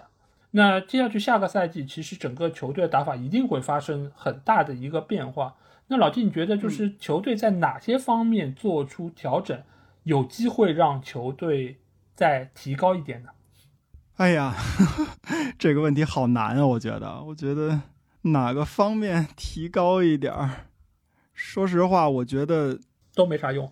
你要不把这个，呃，这真的快都没啥用了。就是你，你现在给我一什么感觉啊？就是，如果你要有一篇卷子，满分一百分，你给我考了一个九十分，我能告诉你，哦，这九十分你基本上没有问题。另外那个十分，你这边是有短板的，你需要补充这个十分啊。你来把这十分补充跑了，你这个一百分的卷子，或者说是你给我得一个五十五分，呃，及格分是六十分。那好，现在啊，你有五十五分是还可以的。如果你把这个五分给他搞定好了，那我们这个卷子就及格了，也就是说你这个队就能到正轨了。什么情况？现在给我感觉，你看咱们刚才也说了，上赛季曼联的，咱们给曼联的打分是多少？打的是二分、三分这个水平。那你一百分的卷子，你考一个二十分的水平，然后你问我说是，咱们怎么补补，让这个 这个这个能？你说我怎么说呀？我说哪点呀？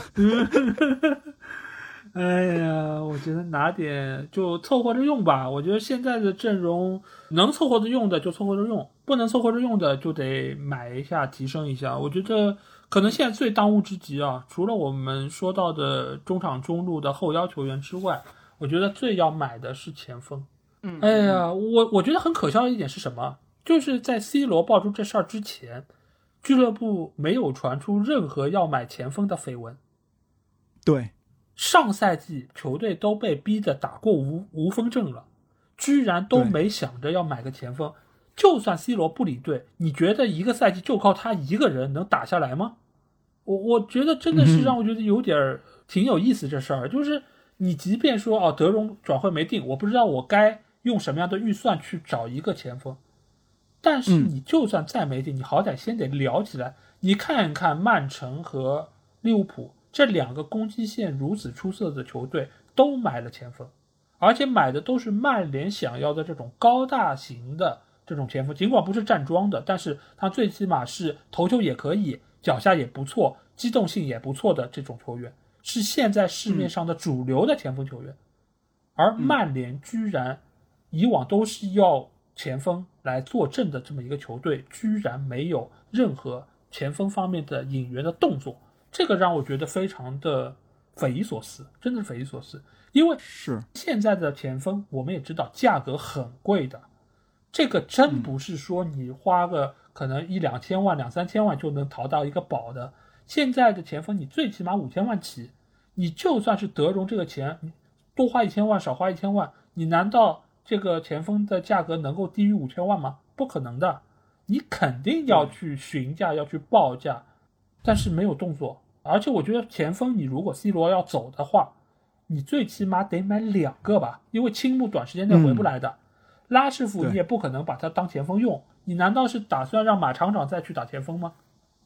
这个也已经是被证明了不是那么靠谱和有效的，那能怎么办呢？而且你看到现在传的这些绯闻，安东尼也好，或者说是马丁内斯，哪一个也不便宜啊！你这几个但凡买进来，你这预算就没了好吗？你还买前锋吗？你难道打算真的是就一个对对呀？难道你还打算从青年队再去挖几个彩票出来吗？连阿森纳都刮彩票了，你居然还不刮个彩票？真是的！所以我觉得前锋是一定要买的，而且最好有两个。然后中场中路防守能力强的球员球员一定要，剩下的位置凑凑合合缝缝补补再去用着，对吧？马来西亚来了之后，最起码你可以在边后卫位置上已经有一个替补。如果马丁内斯能来，那中卫位置上也是一个不错的补充。那这个时候你可能可以清掉一些冗余球员，那整个中后场基本上就已经稳固了。然后头上再。再补一个，然后两个边翼位，你现在来说，桑乔我觉得还是能用的。呃，你如果能够买进安东尼，那其他的位置你再加上呃，就是拉什福，如果能够有不错的发挥，再加上阿兰加，那其实勉强已经是可以用一用了。再加上中场中路这么多的球员都不是防守型的，唉，这个怎么排我也不知道怎么排。埃里克森、范德贝克、德容、毕费，哦，这个这个这，所以下一个赛季球队其实可以买的位置还是很多的，只是怎么使用，我觉得是个相当大问题。但是有几个位置明显的空缺，球队还是要补一补。嗯，对，前锋是一个位置，是是是。嗯，那下赛季如果就目前这样一个情况，因为很多人都还没来，现在官宣的只有马来西亚还有埃里克森。啊，德容也还没有进来啊！埃里克森官宣了，埃里克森没官宣吗？应该没有吧？哦，但是那个基本上已经黑喂狗了，应该差不多。啊，那差不多，对对对，非官宣官宣。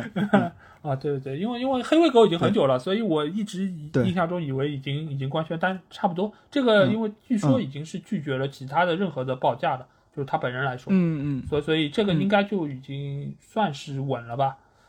嗯嗯，那你觉得下赛季球队会是什么样的一个名次？哎，五到七名吧，就是和今年差不多。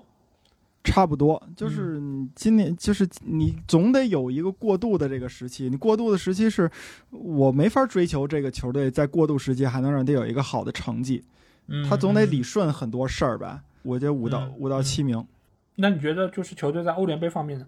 欧联杯，哎呀，欧联杯，他要是能理顺，这欧联杯仍然是属于是能能有一个争冠的这么一个一个一个期待吧。毕竟现在这个成绩，我觉得曼联折在哪儿都是正常的。曼联在欧联杯这种水平的比赛里边，他走到最后，我觉得也不让我意外。嗯嗯嗯，我也非常赞同，因为你如果说是说排第几，其实你就要看看哪些球队会被你踩下去。就目前来说，能够数得出来的这几个队伍，我觉得都实力不在曼联之下，或者说他们已经是经历了一两个赛季的一个稳定的阵容。那这些球队显然在基础上、起点上就已经比我们要更好。那利物浦、曼城、热刺、阿森纳，我觉得这些都在我们上面。之所以我没有说切尔西呢，主要是因为切尔西其实还有些不确定的因素。这个一方面是这个新老板伯利他的做生意的方式，以及他买人的一个策略是什么样子，我现在还不知道。如果他能把 C 罗买去，那我觉得我们来年有希望踩一下他们，这个是我觉得一个一个可能性。但是目前来说，好像嗯没有这个明显的征兆，一切都还悬而未决。所以的话，切尔西我觉得也仍然是在我们上面。那这样的话，如果按这么排，那仍然是第六，对吧？如果你在架不住下面有个把黑马能够出来，比如说纽卡，比如说维拉，对，比如说莱斯特，再加上可能西汉姆联队仍然保持一个比较高的水准，那这些球队其实都是能够对你进行攻击的，而且还有布莱顿，这些球队，你说你能稳赢哪一个？我是没看出来。嗯，尤其我们零比四被布莱顿脆成那个样子，人家整体性真的好太多了，所以，嗯，我觉得可能还是在一个欧联的范围之内。呃，但是我对于球队的期许是什么呢？希望能够有一个固定的打法，能够展现出一套让大家认同的模式。这个模式其实不一定需要直接反映在成绩上，因为克洛普刚来利物浦的时候，你也可以看到球队成绩是不稳定的。但是你能够看得出来，他有一套明晰的带队思路，他知道哪些方面出了问题，他会有针对性做调整。这个就能够保证在一定时间之后，球队能够有一个质的飞跃。而现在的曼联队，我觉得他还刚刚处在第一步。如果滕哈赫的能力是像克洛普这么出色的话，那我觉得第一个赛季成绩不会特别理想，但是他能够让你看得到一些闪光的地方，有一些向好的潜质，有一些有潜力的年轻球员能够发挥得出来。这我觉得可能对于球队来说，比你。啊，靠一些比较猥琐的方式赢得比赛，或者说是某些球员刷数据刷得非常好，更让我可能觉得欣慰一些吧。希望特拉赫能够在这方面有一些舰队的作用。毕竟他曾经在阿贾克斯这么多年，我觉得他做的其实就是这样的一个工作，他也展现出了不错的成绩单。嗯，所以这可能是我未来的一个期待吧。嗯，对对对对对。我觉得就是在他建制上面做出来的成功，要比成绩上的成功更重要一点，也更有这个未来的这种就是期待感吧。是是，嗯啊，所以我觉得我们这期节目聊了这么久，估计要出一个上下集了。对，嗯，但是我觉得再长的节目其实也没有办法能够完全表达我们内心这种感受，毕竟。过去这一个赛季给我们的冲击可以是无比巨大的，因为自从弗格森走了之后，这么多任教练，尽管莫耶斯曾经是带过第七这样的一个更低的名次，但是今年的球队的一个成绩也好，表现也好，各方各面的口碑也好，可以说是后爵爷时代最差的，而且净胜球也达到了创纪录的零个，这个在以往的曼联队史上是不可接受的，真的是不可接受的。我们怎么可能失这么多球？我们怎么可能让自己的净胜球仅仅是零个？哦，这个真的是让人无法接受的一个事儿。但是，一切都要向前看。下个赛季球队有新的教练、新的球员，有新的体系，我希望也有一个新的精神面貌。那不知道听了这期节目的你有一些什么话想对我们说？如果有的话，可以在我们的评论区留言。如果想要和我直接交流，也可以来加我们的群，只要在微信里面搜索“足球无双”就可以找到。期待你们的关注和加入。那再次感谢老纪能够来到我们节目之中啊，这期节目真的是聊得非常的尽兴，也期待之后能有更多的机会可以和你进行连线，我们有更多的交流。好，嗯，好，那这期节目就到这儿，我们下期的英超无双节目再见吧，大家拜拜，拜拜，拜拜。